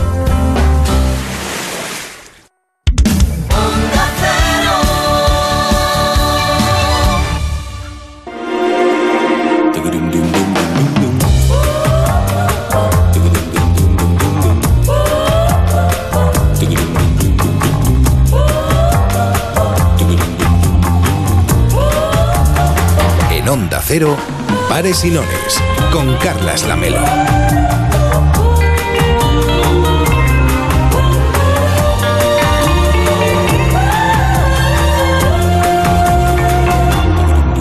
¿Qué tal? Buenas noches, son las 16, las 9 y 6 en Canarias. Esto es Pares y Nones. Nos queda la última hora de esta semana de Pares y Nones. La semana que viene volvemos también a partir de las 8 o las 7 en Canarias, tanto el sábado como el domingo, ya alargando hasta las 11 y media los dos días. Hoy vamos a ir a la tertulia en la piscina en un rato para hablar del síndrome del vídeo vertical y hablaremos de la serie de televisión norteamericana Westworld y lo haremos en una tertulia sobre series que hemos grabado en la playa. Pero antes vamos a hablar de economía Participa en Pares y Nones. 93 343 5450. 93 343 5450.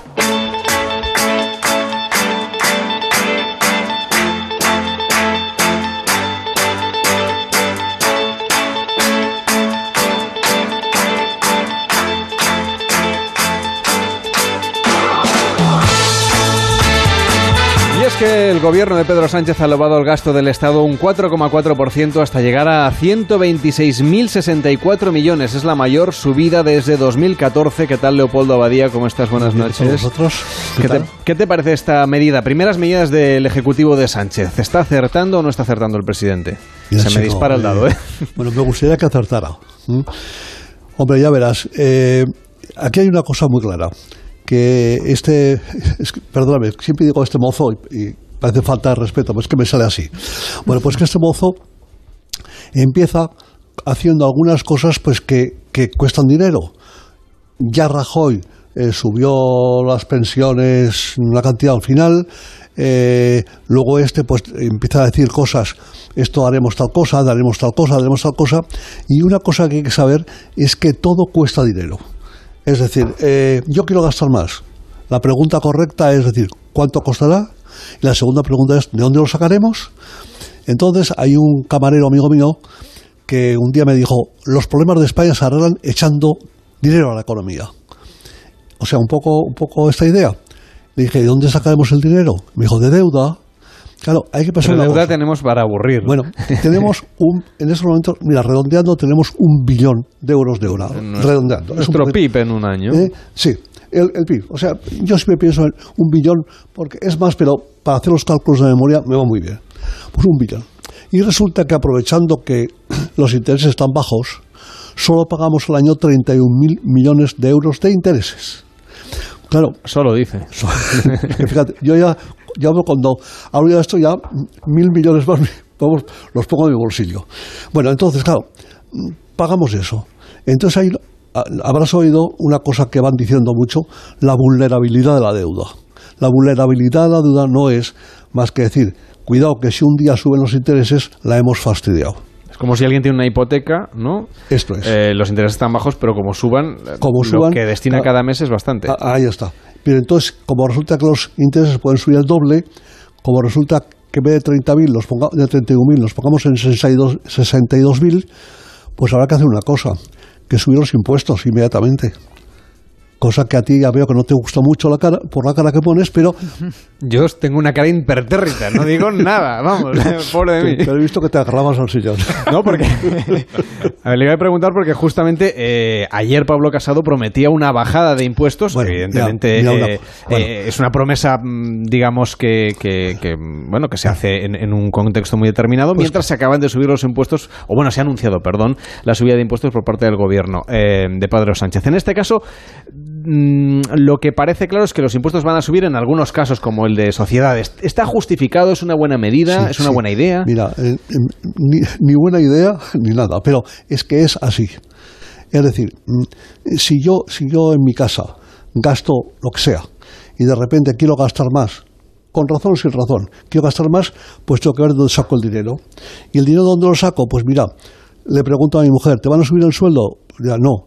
¿Y a ti? Pues tampoco pues si tenemos un apartamento alquilado en la playa, unos alemanes, pues le subimos el alquiler. Eso es la subida de impuestos.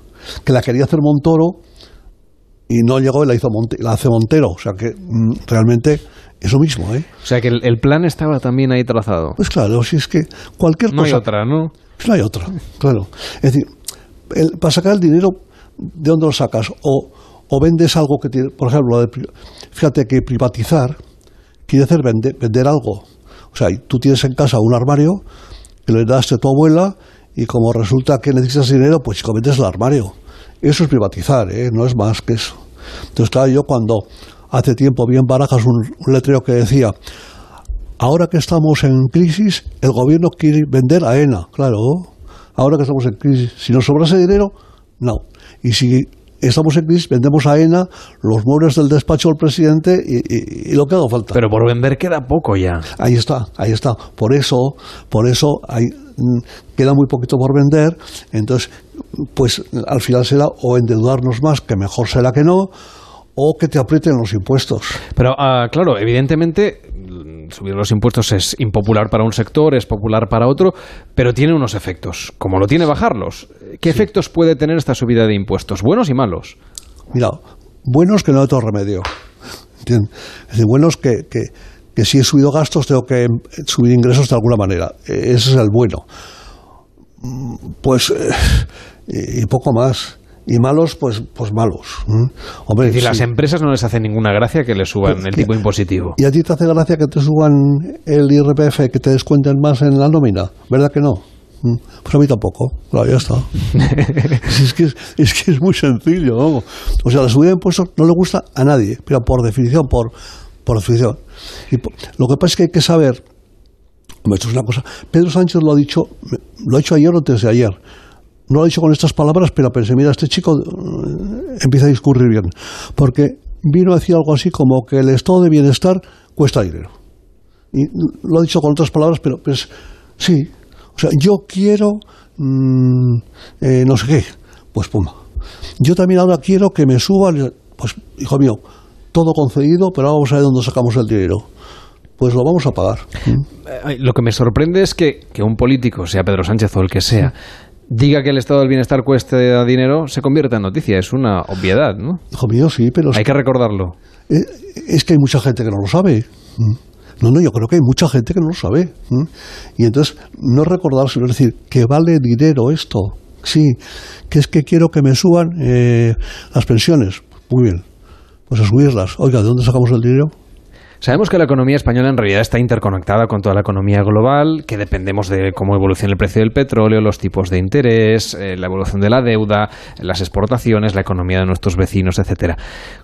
¿Cómo nos va a ir, independientemente de las medidas que tome o no el gobierno, en los próximos meses, en lo que nos queda de año, a la vuelta de vacaciones y ya hasta empezar el 2019?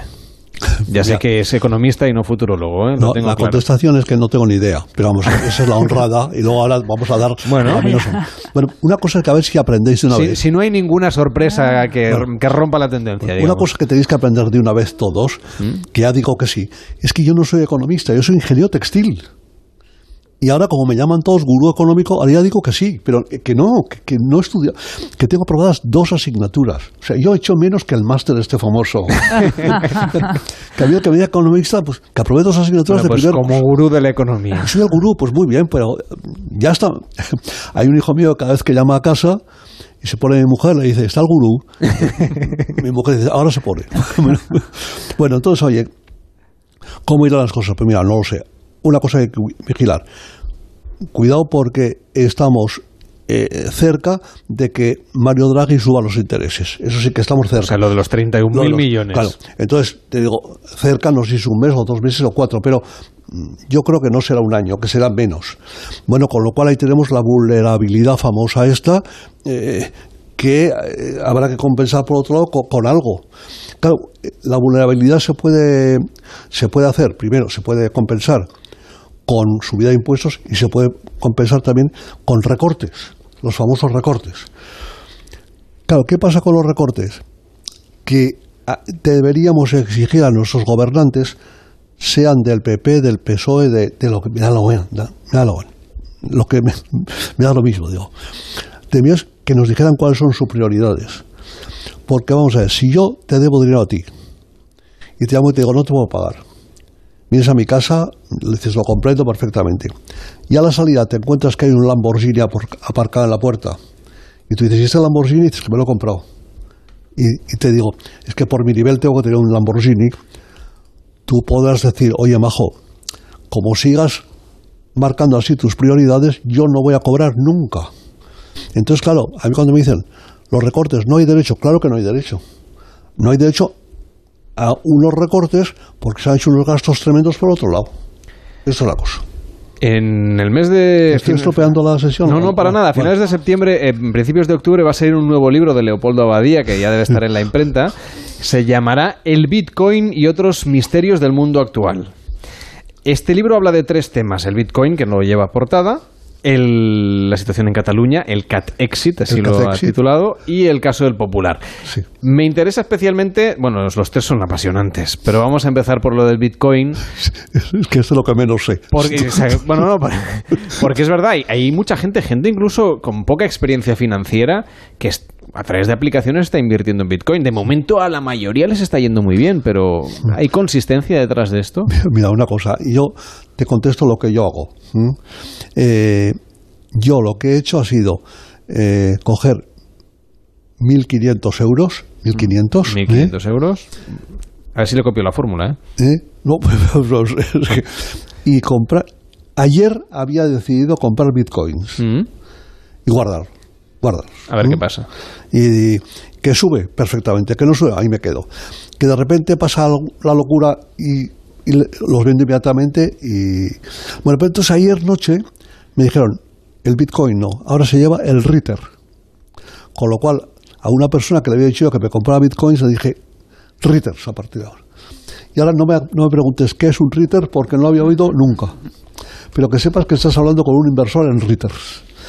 ¿Por qué te digo esto? Porque me parece que el Bitcoin ti- tiene unas, unas oscilaciones de precios tan brutales que digo, un señor que invierta en eso en serio, no le puedo garantizar nada. Si inviertes 1.500 1.500 euros o 500 o 250, pues chico, lo más que te puede pasar es que los pierdas y, y ya está. ¿eh?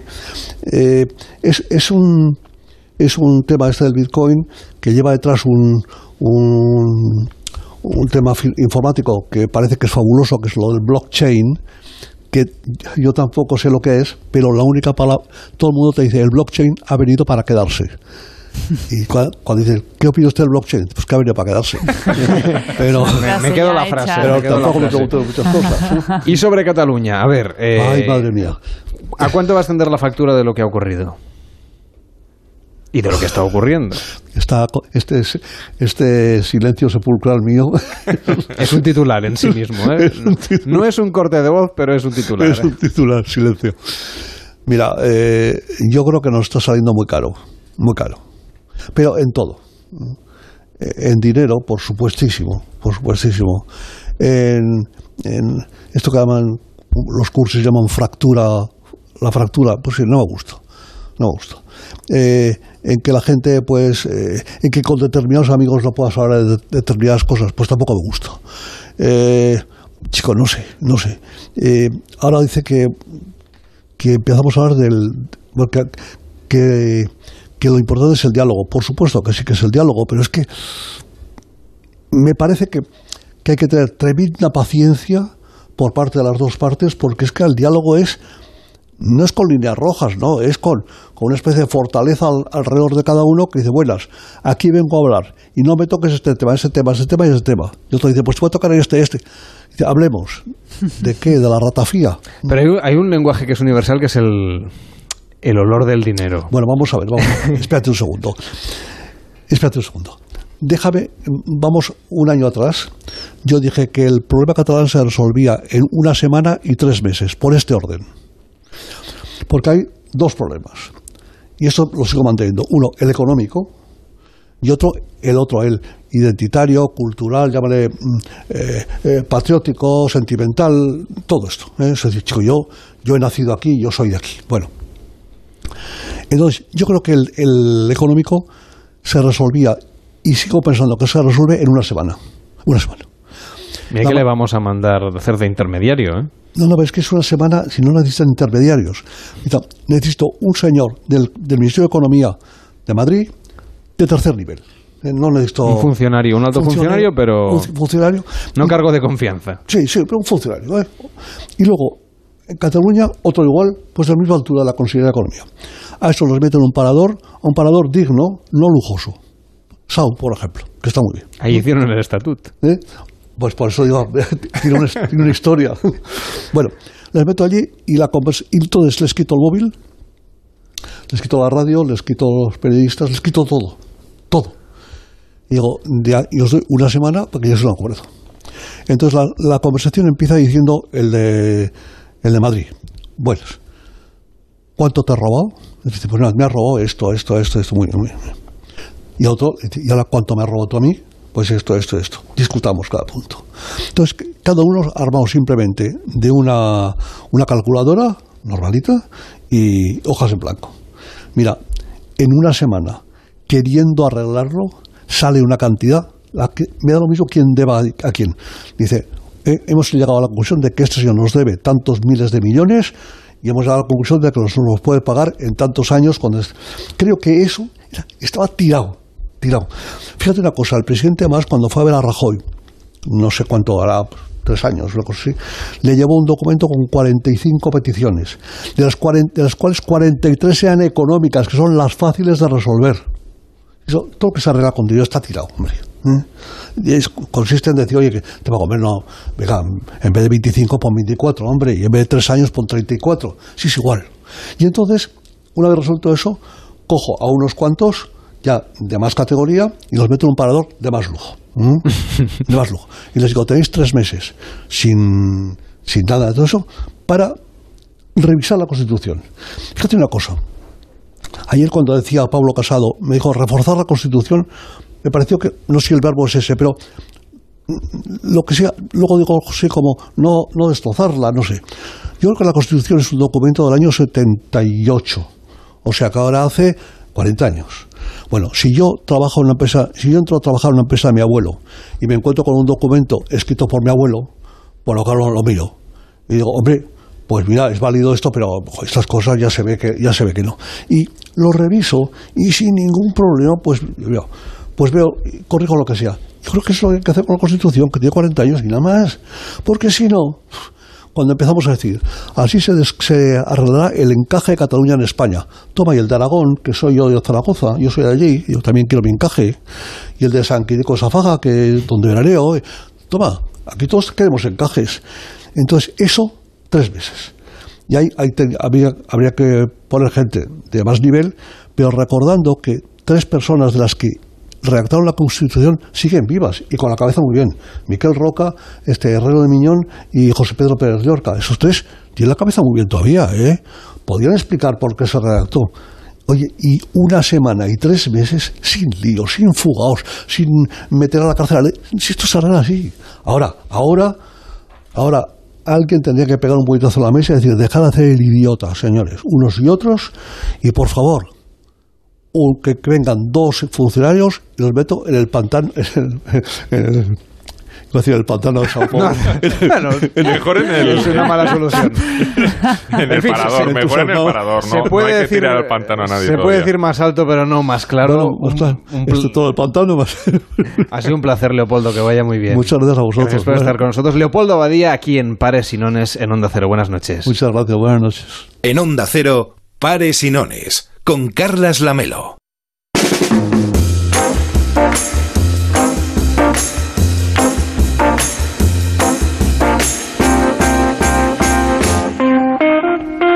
Y lo que en Noches de Radio se llamaba tertulia en la piscina, luego en Pares y Nones de Navidad le llamamos tertulia de cuñados, pues ahora le vamos a llamar tertulia en la piscina otra vez, porque es que en las nuevas instalaciones de Onda Cero en Barcelona, desde donde hacemos para todo el país Pares y Nones, este verano nos han construido una piscina, solamente disponible para los que hacemos programación de verano, eso sí, creo que la desmantelan luego cuando acabe, así que dejadme que acceda a través de esta escalerilla que nos han puesto aquí en el estudio. Me he puesto las zapatillas copiadas para descender. Oye, la verdad es que se está de lujo en esta, en esta piscina, sobre todo porque hemos invitado a Nuria Mañé. ¿Qué tal, Nuria? ¿Cómo estás? Buenas noches. Hola, muy bien, estoy perfecta en la piscina. Pues nuestra observadora de post-tendencias y a Ricardo Martín, que es comunicador de buenas noticias. ¿Qué tal, Ricardo? Buenas noches. Pues muy bien, y como buena noticia, es un placer estar aquí en, en esta piscina tan, tan confortable. La verdad que estamos bien, oye. Es una infinity pool, que la Sí, gente sí. se lo imagine. Tenemos unas vistas sobre las ramblas fantásticas. Sí, sí, sí. Lástima que todo. han puesto... Sí, nos pueden ver porque el Eh, suelo bueno, de la piscina es de cristal. Tenemos, tenemos un grupo de japoneses ahora mismo que nos están haciendo fotos. Pero como hemos Saluda, hecho este saluda. año la operación bikini, Estáis estamos estupendos, ¿no? bien. Sí, estamos No fantásticos. estamos fofisanos de Bueno, este año. para darle un toque a, a la velada en esta piscina tan exclusiva tenemos unas vistas sobre la Rambla fantásticas y hemos invitado a nuestro DJ, Buonasera. que es Paolo Giradici. ¿Qué tal? Buenas Giradicchi. Ah, Giradicchi, bello, eh, è che pronunciare bene. Giradicchi. Ah. Ah, quanta bella signorina. Eh, sapore di piscina, non sapore di sale, però sapore di cloro. y nos va a Ah. poner usted música durante toda la tertulia. Io pongo canzone bella del Festival di Sanremo. È bella canzone per bella Pero signorina. ya hemos sì. contratado disjockeys así como contemporáneos, hemos pedido. Sì, bueno, eh, eh, del- lo cambio. Que vengan del FIP o del Sonar o de... No, del Sonar. Ah, venga, pone la canzone, No, mamma póngala mia. usted, que es el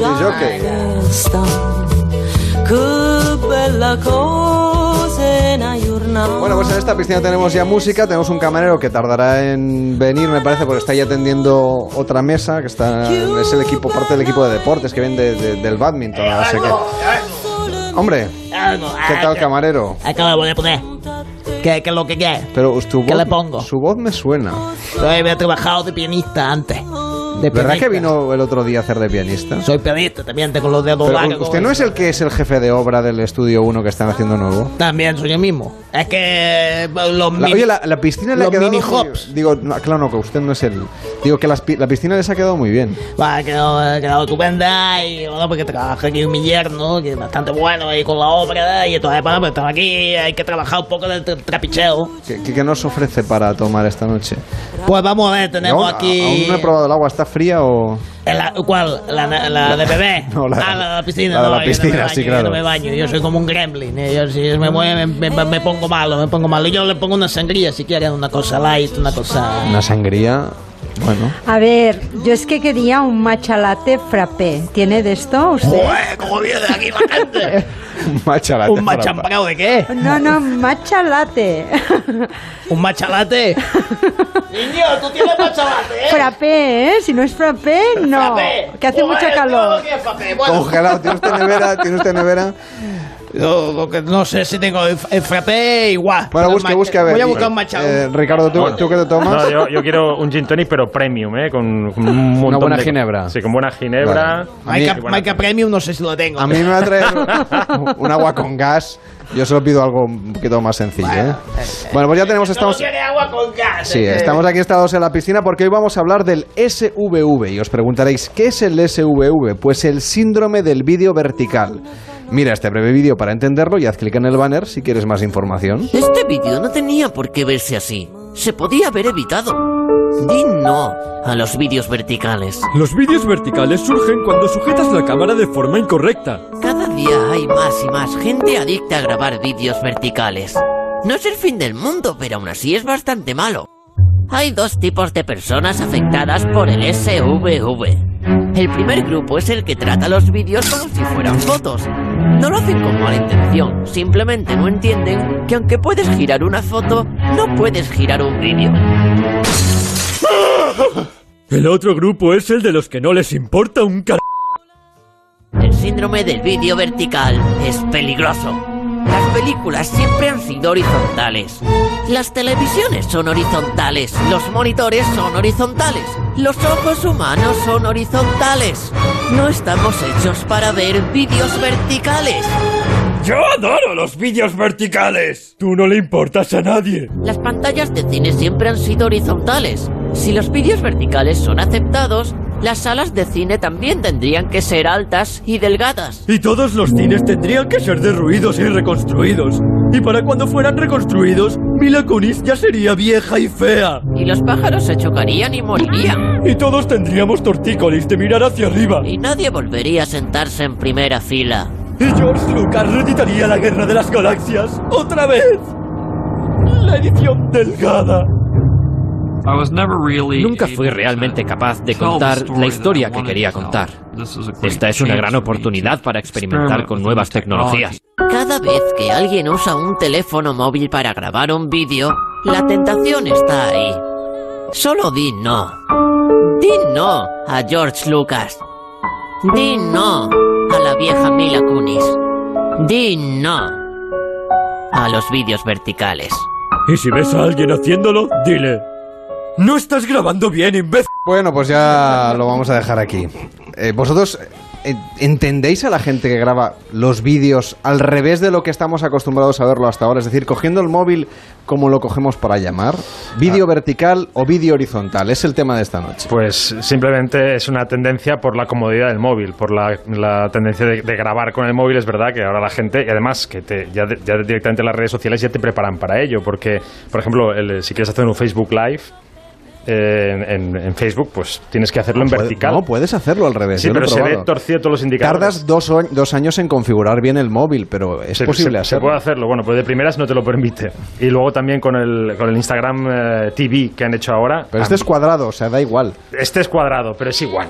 Ya no es que sea vertical, pero ya la tendencia de, de esa visión eh, horizontal, ¿no? Que, ha- que siempre se ha, se ha hecho así, ¿no? Como que es la visión del cine, pues ha perdido. Y ahora es- Bueno, y no solo del cine, ¿cómo son los ojos, Ricardo? ¿Tú igual los tienes horizontales o no? Ah, yo, yo Tú- sí. Tú igual sí, pero... Quien no los tenga horizontales, eh, por, por favor, tra- traigámoslo aquí, por favor. Yo lo pienso a veces cuando me tumbo en el sofá a ver una peli. Ah, mira. Ah, entonces Claro. son, claro, Ahí entonces sí. son verticales. No, pero yo Estoy cojo al la- revés. Yo cojo la tele y la pongo, la tumbo también. Qué suerte La que pongo tele- así. que ¿En tele serio? más vertical. Alucinante No, tienes. no, pero... Sí, sí. A ver, en este caso creo que vamos a estar de acuerdo. A mí me gusta mucho llevar la contraria a Ricardo, pero en este caso no, porque el vídeo vertical es el mal. O sea, es, es, es Satán. No, es, no, no, no, no me gusta nada. Y parece que va a quedarse. Ese es el tema, ¿no? Lo próximo va a ser, yo creo que YouTube ya va a poner también vídeos verticales o... Bueno, pues es la forma de grabar de la gente. yo creo que es de lo único digital que todavía preserva esa parte horizontal, es decir, de la pantalla eh, más ancha que alta. Sí, pero es que, es que es una tendencia esto. Quizá porque la gente que ha empezado a grabar vídeos, desde la, la- generación ya, no, no sé si millennial, pero la generación Z, que directamente está, que es eh, nativa digital total, pues yo creo que están acostumbrados ya más a grabar de esta manera. Entonces, mm, quizá por eso se está orientando todo a, o a un formato cuadrado o al grabar de forma vertical. Pero ya el- la idea panorámica pues está desapareciendo. Sí, pero eso eh, a, mí, a mí, por ejemplo, me parece eh, que desde el punto de vista del cine, por ejemplo, lo que decía Nuria, es un punto de vista de que pasen cosas, que haya mucha gente, te cabe más gente en horizontal. En vertical solo cabe uno. Entonces, eso lo han hecho precisamente porque es una generación tan Claro. egocéntrica que solo quieren verse Bueno, ellos. sí, Entonces, la directamente... generación selfie, ¿no? O sea, Claro. quizá con el concepto de grabarte a ti mismo de una forma cómoda, que evidentemente grabarte de forma horizontal es muy raro, es un extraño, pero grabarlo de forma eh, vertical para hacer un selfie vídeo, Hmm. sí, es verdad. O sea, es esa tendencia, la tendencia de ese narcisismo en redes que lleva también a, a- bueno, la, la forma de grabar con el móvil, pues lleva hasta a este formato, ¿no? Pero eso quiere decir que nos vamos a acabar acostumbrando y se producirán películas, documentales, programas de televisión o cuadrados, que es volver atrás. cuadrados seguro, Recordad, porque- la, recordad sí. la revolución que fue tener televisores de 16 Bueno, pasar- novenos en casa. de pasar de 4 a 3 a Exacto, la- 16, la- nueve. la- las teles panorámicas hace relativamente poco que están en la mayoría de Bueno. hogares. Ahora vamos, volvemos atrás, volvemos a la tele Bueno, cuadrada. vamos, no, vamos a ir más allá, que es que directamente ya no existirán las películas, no existirá nada, solo existirá gente grabándose y explicando historias. ¡Qué horror! Entonces eh, ya hablaremos la última producción Bueno. de tal influencer. Y ¿sabes? después, Veremos con, y después con subtítulos, porque claro, muchas veces la gente está ve, ve los vídeos y necesita ver los subtítulos porque no pone el audio. Por ejemplo, si estás en un transporte público y no tienes auriculares, Mm. o si estás en el trabajo, que esto también pasa, ¿no? Entonces se O sea, están tú creando... ves vídeos en el trabajo que no deberías estar viendo. Yo soy mi trabajo, entonces no, en el- aquí, aquí no hay. Yo Yo, veo vídeos por trabajo, por trabajo, Sí. entonces Ah, bueno, sí. es diferente. Pero, pero no, pero sí que pasa, ¿no? Entonces el vídeo este, por ejemplo, que ya se llama formato Playground, se llama porque Mm. se lo inventaron los de Playground, Sí, o sea, sí, sí. Es ya un, un formato, ¿no? El Es vídeo cuadrado con subtítulos y, y de menos de dos minutos, entonces bueno, sí, estamos consumiendo otro tipo de información. Sí, sí, ¿no? y los trailers de cine para, los preparan también con este formato para, para redes sociales. Y Mm. también se ven en formato cuadrado, cuando están rodadas, irónicamente, en formato panorámico. Pero hacen una versión, lo recortan y lo ponen Pero, por ejemplo, directamente. yo me imagino ver Lawrence de Arabia en versión cuadrada o horizontal. No lo entiendo. Bueno, perdón, vertical. Bueno, se podían hacer, re- re- ¿no? ¿Cómo se llama esto? Secuelas de estas, o sea, una revisión, ¿no? De, la, de, de las películas en formato egocéntrico, ¿no? Solo, Sí. la- solo Lawrence, Bueno, ahí encuadrado. Yo conozco alguna sala de cine que... eh, Pero perdonad, esa escena en la que atraviesa la pantalla con el camello pasaría a durar un tercio de lo que duraba hasta ahora. Claro, sí, sí. Bueno, y, y 300 la película sería ahora 160 o, o, o- Hombre, reduces mucho el 150, presupuesto. Claro, sí. No, no, claro, claro. Bueno, Luego- podéis, eh, podéis eh, decirnos vuestra opinión, sobre todo, y participar si sois de grabar vídeos horizontales o verticales. El gran drama es cuando alguien quiere montar un vídeo pues para un cumpleaños, una despedida Ah, de sí. soltero, que hay que especificarle a todo el mundo que o bien ponga el móvil recto hacia arriba en vertical o que lo ponga en horizontal, porque si no, al final el que tiene que montar el vídeo con cada versión se vuelve un poco loco. No sé si os ha pasado. Sí, exactamente me ha pasado esto, montando un vídeo. Pero seguro que no era con millennials ni con zetas. no, ni no, es que esto no es culpa de los No, no, millennials. no, No, claro, no, pero claro. quiero decir, a veces lo, por lo práctico, grábate, grábate a ti unas frases en- con tu móvil, pues que la gente lo hace de la forma más fácil. Pero hay algunas aplicaciones que te puedes girar, ¿eh? Claro, pero, pero si, Entonces, si es un si vídeo de pasa- grupo, al, al cambiar el formato, alguien eliminas de la foto, reencuadras el plano y se acabó. Ay, mira, siempre va bien eliminar a alguien. Sí puedes elegirlo. Es una buena excusa. a mí me parece una ventaja. Os esto. dejo disfrutando de la, de la piscina, creo que el camarero ya os trae las copas. Se le traído el agua con gas a usted porque lo demás Sí, no... yo me la, me la llevo, ¿eh? Ah, Yo voy a beberme el agua de la piscina. Oiga, ¿y a mí qué me ha traído? ¿Qué es esto? un, un cachalote con un poco de... Madre de- mía. De, Mapé, ¿no? Jugadores... eh, de Francia, parece. Bueno, tira- bueno. Tiraos a la piscina que yo, que yo sigo. Estos pares y nones en Onda Cero. En Onda Cero, Pares y Nones, con Carlas Lamelo.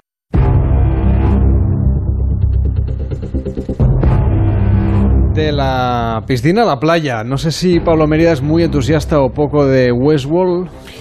Estoy en ello, fíjate, me pillas en... eh, eh, se ha convertido en una de las series de, de verano en, en mi casa, la estamos eh, siguiendo ahora y tenemos un poco de debate en, en casa. Eh, mi hijo mayor es muy entusiasta, yo le veo algunas fisuras. Yo lo digo porque eh, la sección de series este año hemos tenido un problema y es que una de nuestras seccionistas habituales, Raquel Crisóstomo, no ha podido venir. Esta es la historia. Barcelona, julio de 2018. Un programa de radio presentado por Carlas Lamelo recibe un varapalo. Su colaboradora experta en series de televisión va a pasar el verano enclaustrada en un apartamento en la playa, redactando su segunda tesis doctoral. Ya, Raquel, lo entiendo perfectamente. Una tesis doctoral es un gran esfuerzo, pero es que sin ti, créeme, no va a ser lo mismo, ¿eh? Carlas Lamelo, el presentador del programa, valora varias opciones y toma una decisión que cambiará el rumbo de pares y nones. Diseñan un plan de rescate para conseguir que Raquel pueda participar en la sección de series. Ya se sabe, si Mahoma no va a la montaña, En Pares y Nones vamos a plantear una operación rescate. Resulta que, bueno, en Noches de Radio, el programa que hacíamos hasta el verano pasado, teníamos un par de colaboradores que nos hablaban de series de televisión. Óscar González y Raquel Crisóstomo. ¿Qué problema tenemos este año? Que Raquel está escribiendo su segunda tesis doctoral en la playa y no puede venir al estudio porque dice que está encerrada como intentando concentrarse al máximo para escribir esa tesis doctoral. Así que si Mahoma no va a la montaña, pues eh, la radio tendrá que ir a la playa. Así que cogemos la unidad móvil de Onda Cero, yo ya meto aquí las cosas, cierro el maletero, abro la puerta y... ¿Qué tal, Óscar? ¿Cómo estás? Buenas noches. Muy buenas noches. ¿Te animas a que vayamos a buscar a Raquel Crisóstomo? A ver, vamos a ver aquí en medio de la noche a ver hasta dónde. Bueno, voy a poner el cinturón de seguridad y cuando quiera nuestro técnico Isma de la Parra nos enciende el coche y nos vamos hasta Sitges para grabar la sección de series. Hoy hablando de Westworld.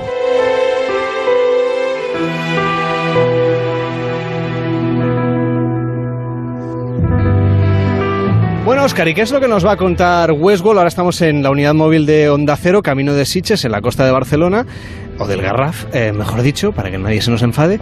Y desde allí vamos a hacer esta tertulia sobre series. ¿Tú te animas a hacer una tertulia de series en plena playa? A ver si podemos soportar el calor, que va a ser duro, así de entrada. Pero bueno, si los robots de Westworld lo pueden soportar, y ellos soportan muchas cosas, creo que nosotros también podemos hacerlo. Evidentemente, este espacio de Pares y Nones se está escuchando en directo en esta noche de domingo, pero se grabó el pasado martes, que es cuando cogimos la unidad móvil para ir a rescatar a Raquel Crisóstomo hasta la playa. Y a las 5 de la tarde y 41 minutos del martes, vamos a subir el volumen de Onda Cero a ver qué estábamos haciendo a esa hora. O sigue pendiente, no lo sé. Pues, pues no, no lo sé, la Bueno. verdad es que han, seguramente en las vacaciones... Evidentemente, Julia en la onda, así que ma, vamos a ir hablando de Westworld, que como decíamos es una ficción distópica que nos habla un poco de un futuro un tanto lejano, pero bueno, con algunos referentes que podemos vernos más o menos identificados, Oscar. Bueno, no está tan lejano el tiempo, ¿eh? de hecho la serie juega bastante bien con el tema de, de que es un presente bastante reconocible a grandes rasgos, pero que sí que juega también con la idea de que ya en un futuro no muy lejano, ya los robots son totalmente se pueden utilizar perfectamente y que hay un parque temático para el disfrute de los humanos, de los invitados, de los huéspedes, al servicio, del- eh, al, al servicio de los cuales están los anfitriones, los robots, en este parque temático, que uno de ellos, en el que se centra la serie, tiene que ver con temática del lejano oeste. ¿Tú crees que Raquel Crisóstomo va a dejarse seducir por nosotros? Es decir, vamos a conseguir sacarla de ese retiro, de ese encierro, de esa especie de, de- convento tesinal en el que está. Yo creo que primero la vamos a sorprender mucho. No le digamos que vamos a rescatarla porque se lo va a tomar muy mal. Que ella dirá, ¿qué es esto de rescatarme a mí? Tres hombres, cuatro, inclu- in- incluyendo Ismael, aquí a rescatarme a mí aquí. O igual, depende de cómo hasta le parece bien, ¿eh? dentro de lo que cabe. Pero bueno, ella está allí retirada en, en- en su casi en su casita de Sitges allí, en las afueras, con la tesis, su segunda tesis. Y bueno, yo creo que la vamos a sorprender. Le va a resultar un poco extraño, pero yo creo que enseguida va a entrar en Venga, nos metemos en el túnel y enseguida llegamos a Siches, desde donde hoy en Pares y Nones vamos a hacer una tertulia sobre series de televisión grabada en la arena de la playa. La unidad móvil de Onda Cero transita por la carretera Camino de Sitges y a la búsqueda y captura de Raquel Crisóstomo.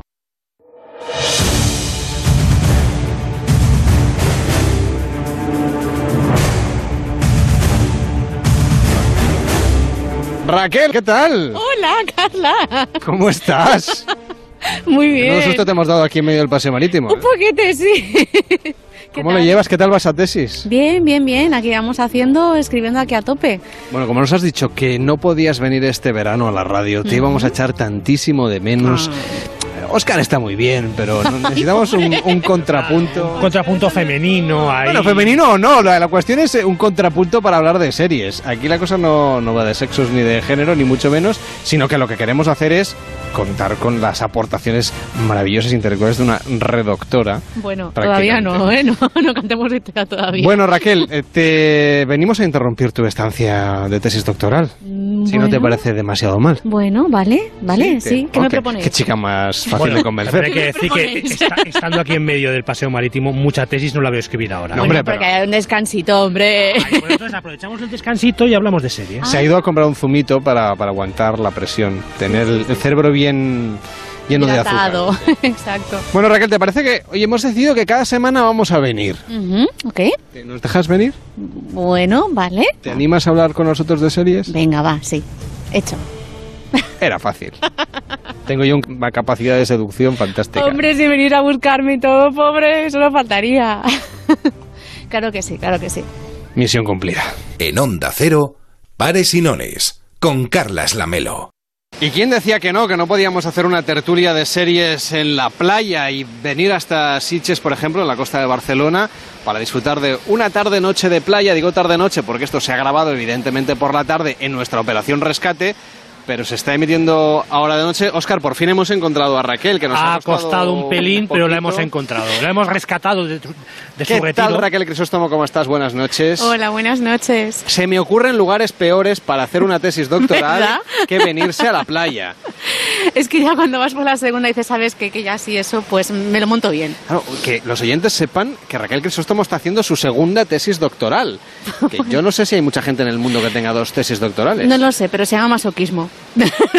nos engañemos. La, la pregunta es por qué. Es decir, ¿hacía falta?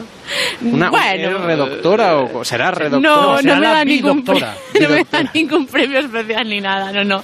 Es por amor al arte. O sea, luego hay más. gente que eh, simula doctorados y másteres y otras historias y tú los haces de verdad y lo Sí, haces dos veces. Y luego estamos los pringados que los hacemos de verdad, sí, Bueno. decidimos. ¿Y te queda tiempo para ver series de televisión? Bueno, sí, ahí sacamos un poquillo. A ver, también hay que desconectar y al final la tesis va sobre eso, o sea, que tiene sentido. De series de televisión. Ujú. Ah, ¿y sobre qué serie estás haciendo la tesis? Pues sobre muchas, va sobre la identidad en las series de televisión, así que bueno, pues bueno, de hecho saben algunas de las que vamos a hablar hoy, así que Bueno, tenemos por delante cuatro episodios. Hemos venido a rescatar a Raquel Crisóstomo, que está en Siches escribiendo su tesis doctoral. Otros veranos nos había acompañado en Noches de Radio hablando de series. Este verano no podía venir a la radio, así que hemos traído la radio a la playa. Y no, esto no son efectos de sonido ni nada que se le parezca. Es decir, ahora mismo, cuando se ha grabado este primer episodio hace unos días, un poquito antes, era el martes de esta misma semana. Bandera amarilla en la playa de Siches. No sé si es que hay medusas o, Está o movidita. muchas olas. Está movidilla, Está sí. movidita, sí. Bueno, nos acercaríamos al agua, pero igual tendríamos un problema con los cables. El caso es que hemos venido hasta aquí para hablar de Westworld, una película, una serie en este caso, que habla sobre la inteligencia artificial y un poco cómo los robots se pueden revelar si abusamos de ellos.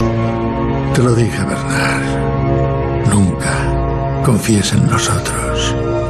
Somos humanos. E inevitablemente te defraudaremos. Adiós, amigo mío.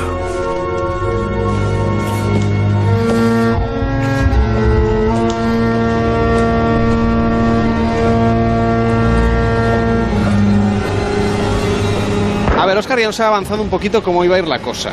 Oscar, eh, Oscar que se está chicharrando, hay que contarlo. Asando, y porque llevo sombrero, que si no... David Servalló, que es el productor del programa, se ha encargado de buscarnos un sitio en primerísima línea de playa, David, pero no nos has traído crema protectora. No. Ay, sabía que fallaba algo. Bueno, luego os consigo un poco de After Sun de este y a ver si así No, recupero. pero realmente nos estamos achicharrando al calor de, en de este este sentido, sol. casi agra- agradecerías a uno de los robots, bueno, de los anfitriones, que es el nombre propio que tienen los, los robots en, en Westworld. Hemos visto ya dos temporadas, eh, con ganas de ver la tercera. Y Westworld es una serie que la primera temporada impactó mucho y la segunda mucha gente decía que se aburría. Pero yo personalmente me la estuve viendo cuando acabó ya, porque la podemos ver disponible en HBO España, y yo me esperé que acabara y la vi toda seguida y yo es que me lo pasé en grande. A ver, los oyentes tienen que saber que en los próximos cuatro episodios de este podcast sobre series que vamos a hacer en Pares y Nones, vamos a hablar de cuatro series distintas, cada una de una plataforma. Es decir, así nadie se nos enfada. El que tiene HBO va a poder Exacto. disfrutar de Westworld, los que tienen Movistar pues van a poder disfrutar de otra serie, y lo mismo los que tienen Amazon Prime, y nos quedará una que está en uno de los canales de las plataformas de pago, ¿no? Exacto. Ujú.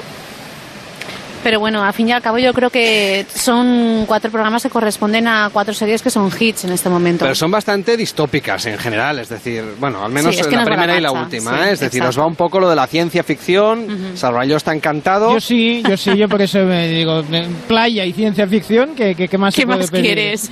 Que traigan un mojito. Pues nuestra Exacto. tertulia sobre series de televisión en Pares y Nones se hace aquí, se hace en la playa. Hemos mandado, digamos, hemos cogido la unidad móvil, como habéis acabado de escuchar, y nos hemos plantado aquí al sol. Yo me estoy achicharrando, déjame que os lo diga.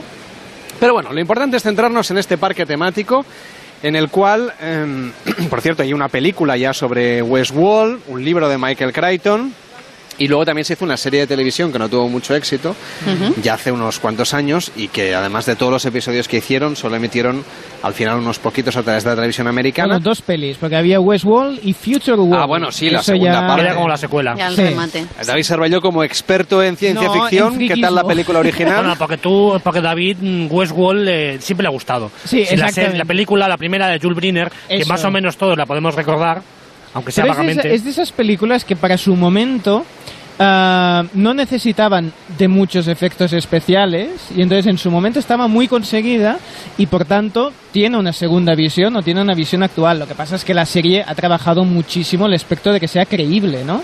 Claro, es que está muy cuidada. Y además, sobre todo, me parece que en cuanto, en, revisionando esa primera película, creo que ha añadido temas narrativos muy importantes, porque juega muy bien con todo el misterio de, en la primera temporada del laberinto, en la segunda temporada de la puerta. Entonces, esa construcción un poquito a nivel de muñeca rusa casi, Podríamos es un decir añadido. pre-JJ Abrams y Ahí post-JJ está, Abrams. ahí está. ¿no? Me dio ese pensamiento, David.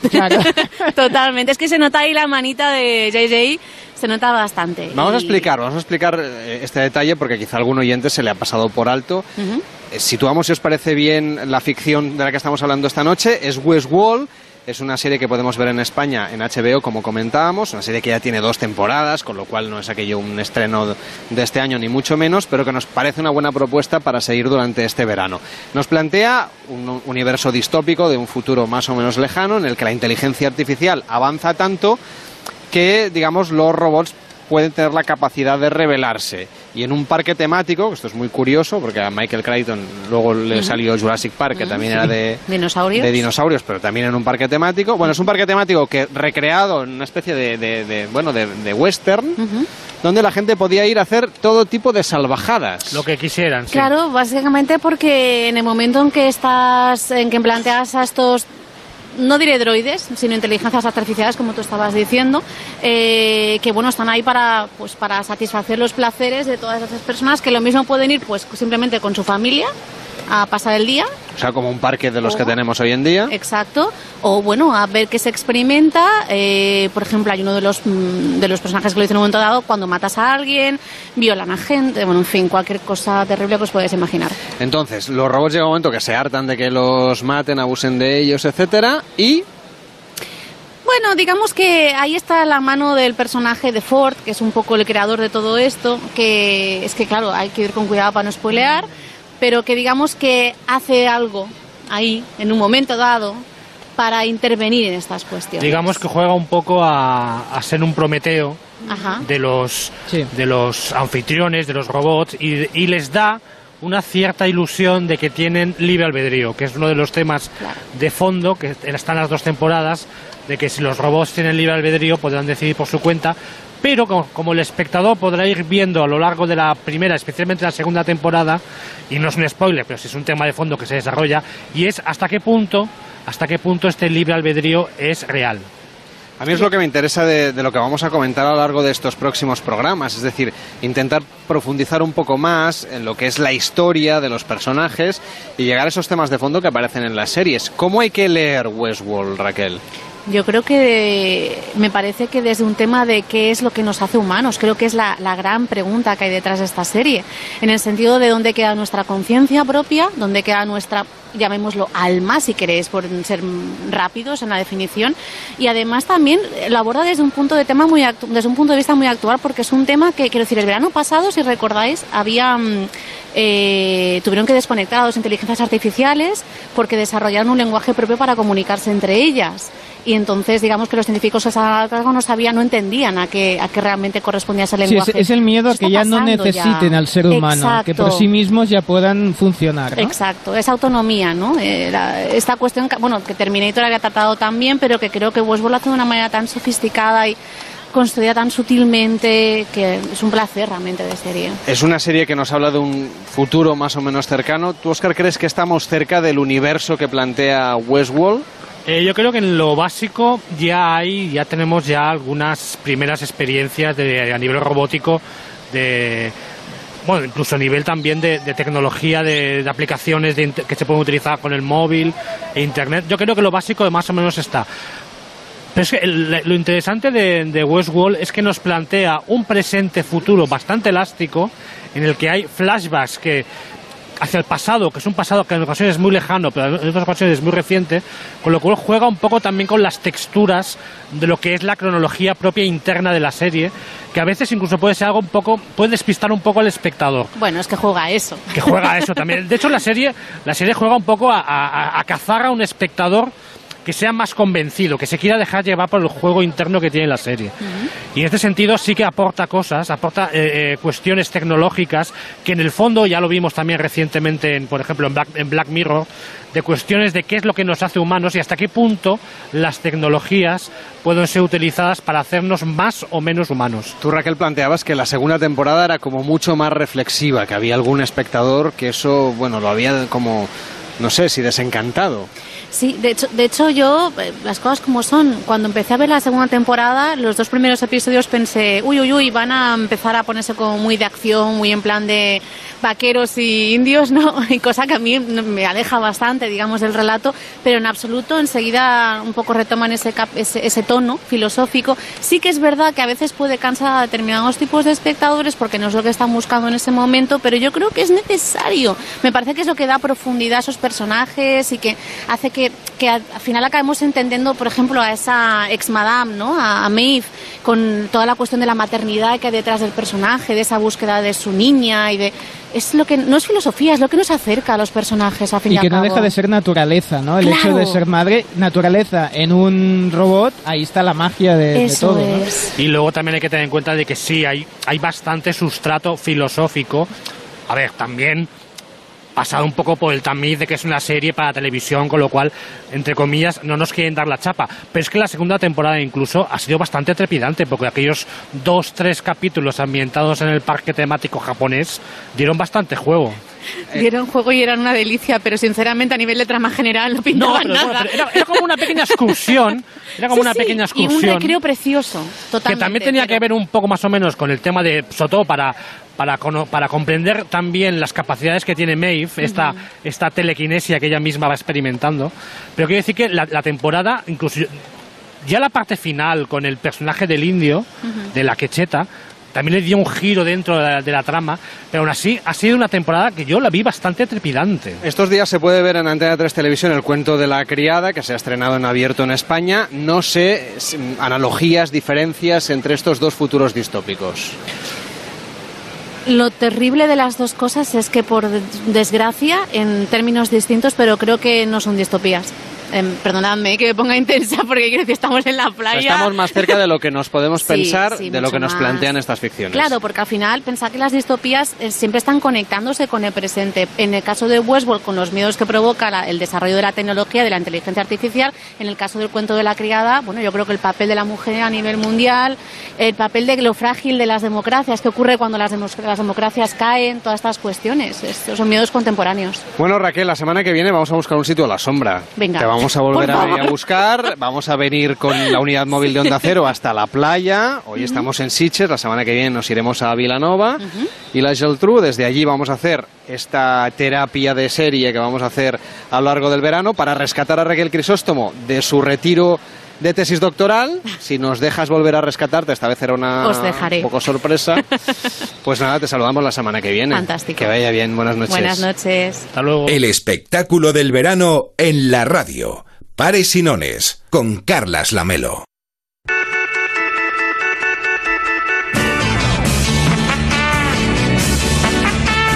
Pues hemos llegado al final del programa de esta edición de Pares y Nones. Que Pablo, no, todavía no sabes de qué película es la banda sonora de Ni idea. concurso de Pares. Ni idea, o ya te digo. em, eh, yo hubiera Venga, apostado de James por Bond, Antón va. García Abril y me has llevado a James Bond, fíjate. Las cosas como son. Eh, eh, he demostrado mi ignorancia absoluta en el terreno de O las sea, bandas sonoras. arriesgate un poco. Desde Rusia con amor o algo así. Bueno, nos queda desde Rusia con amor, Goldfinger, Solo se vive dos veces. Nunca digas nunca jamás. No estoy dando ni una, ¿eh? ¿No? Em, Casino Royale 1967, la primera de Casino Royale. Vale, entonces, no, no, pero aquí vamos a hacer trampa, Venga, porque eh, di, di. esa no está considerada dentro de la filmografía de James Bond. amigo. Por eso te quería yo pillar, por eso te quería yo pillar. aquí, ya, ya. Hombre, es que no guarda... No, no, Es otra historia. eh, vamos, los puristas ahora mismo te estarían diciendo, esa no era de James Bond. Pues por eso te quería yo llevar hasta aquí. Eh, y me ha llevado, me ha llevado. Te he Bien engañado. llevado. Aquí estoy. Pues nada, que algún oyente nos lo pedía también, pues ya sabéis que la música, la sintonía del concurso de pares y nones en Onda Cero es de la de Casino Royal de 1967. Gracias a todos por estar con nosotros. Llegan noticias fin de semana noche, ahora mismo a partir de las 11, las 10 en Canarias. Nosotros volvemos a las 8, las 7 en Canarias el próximo sábado y también el domingo. ¡Feliz semana!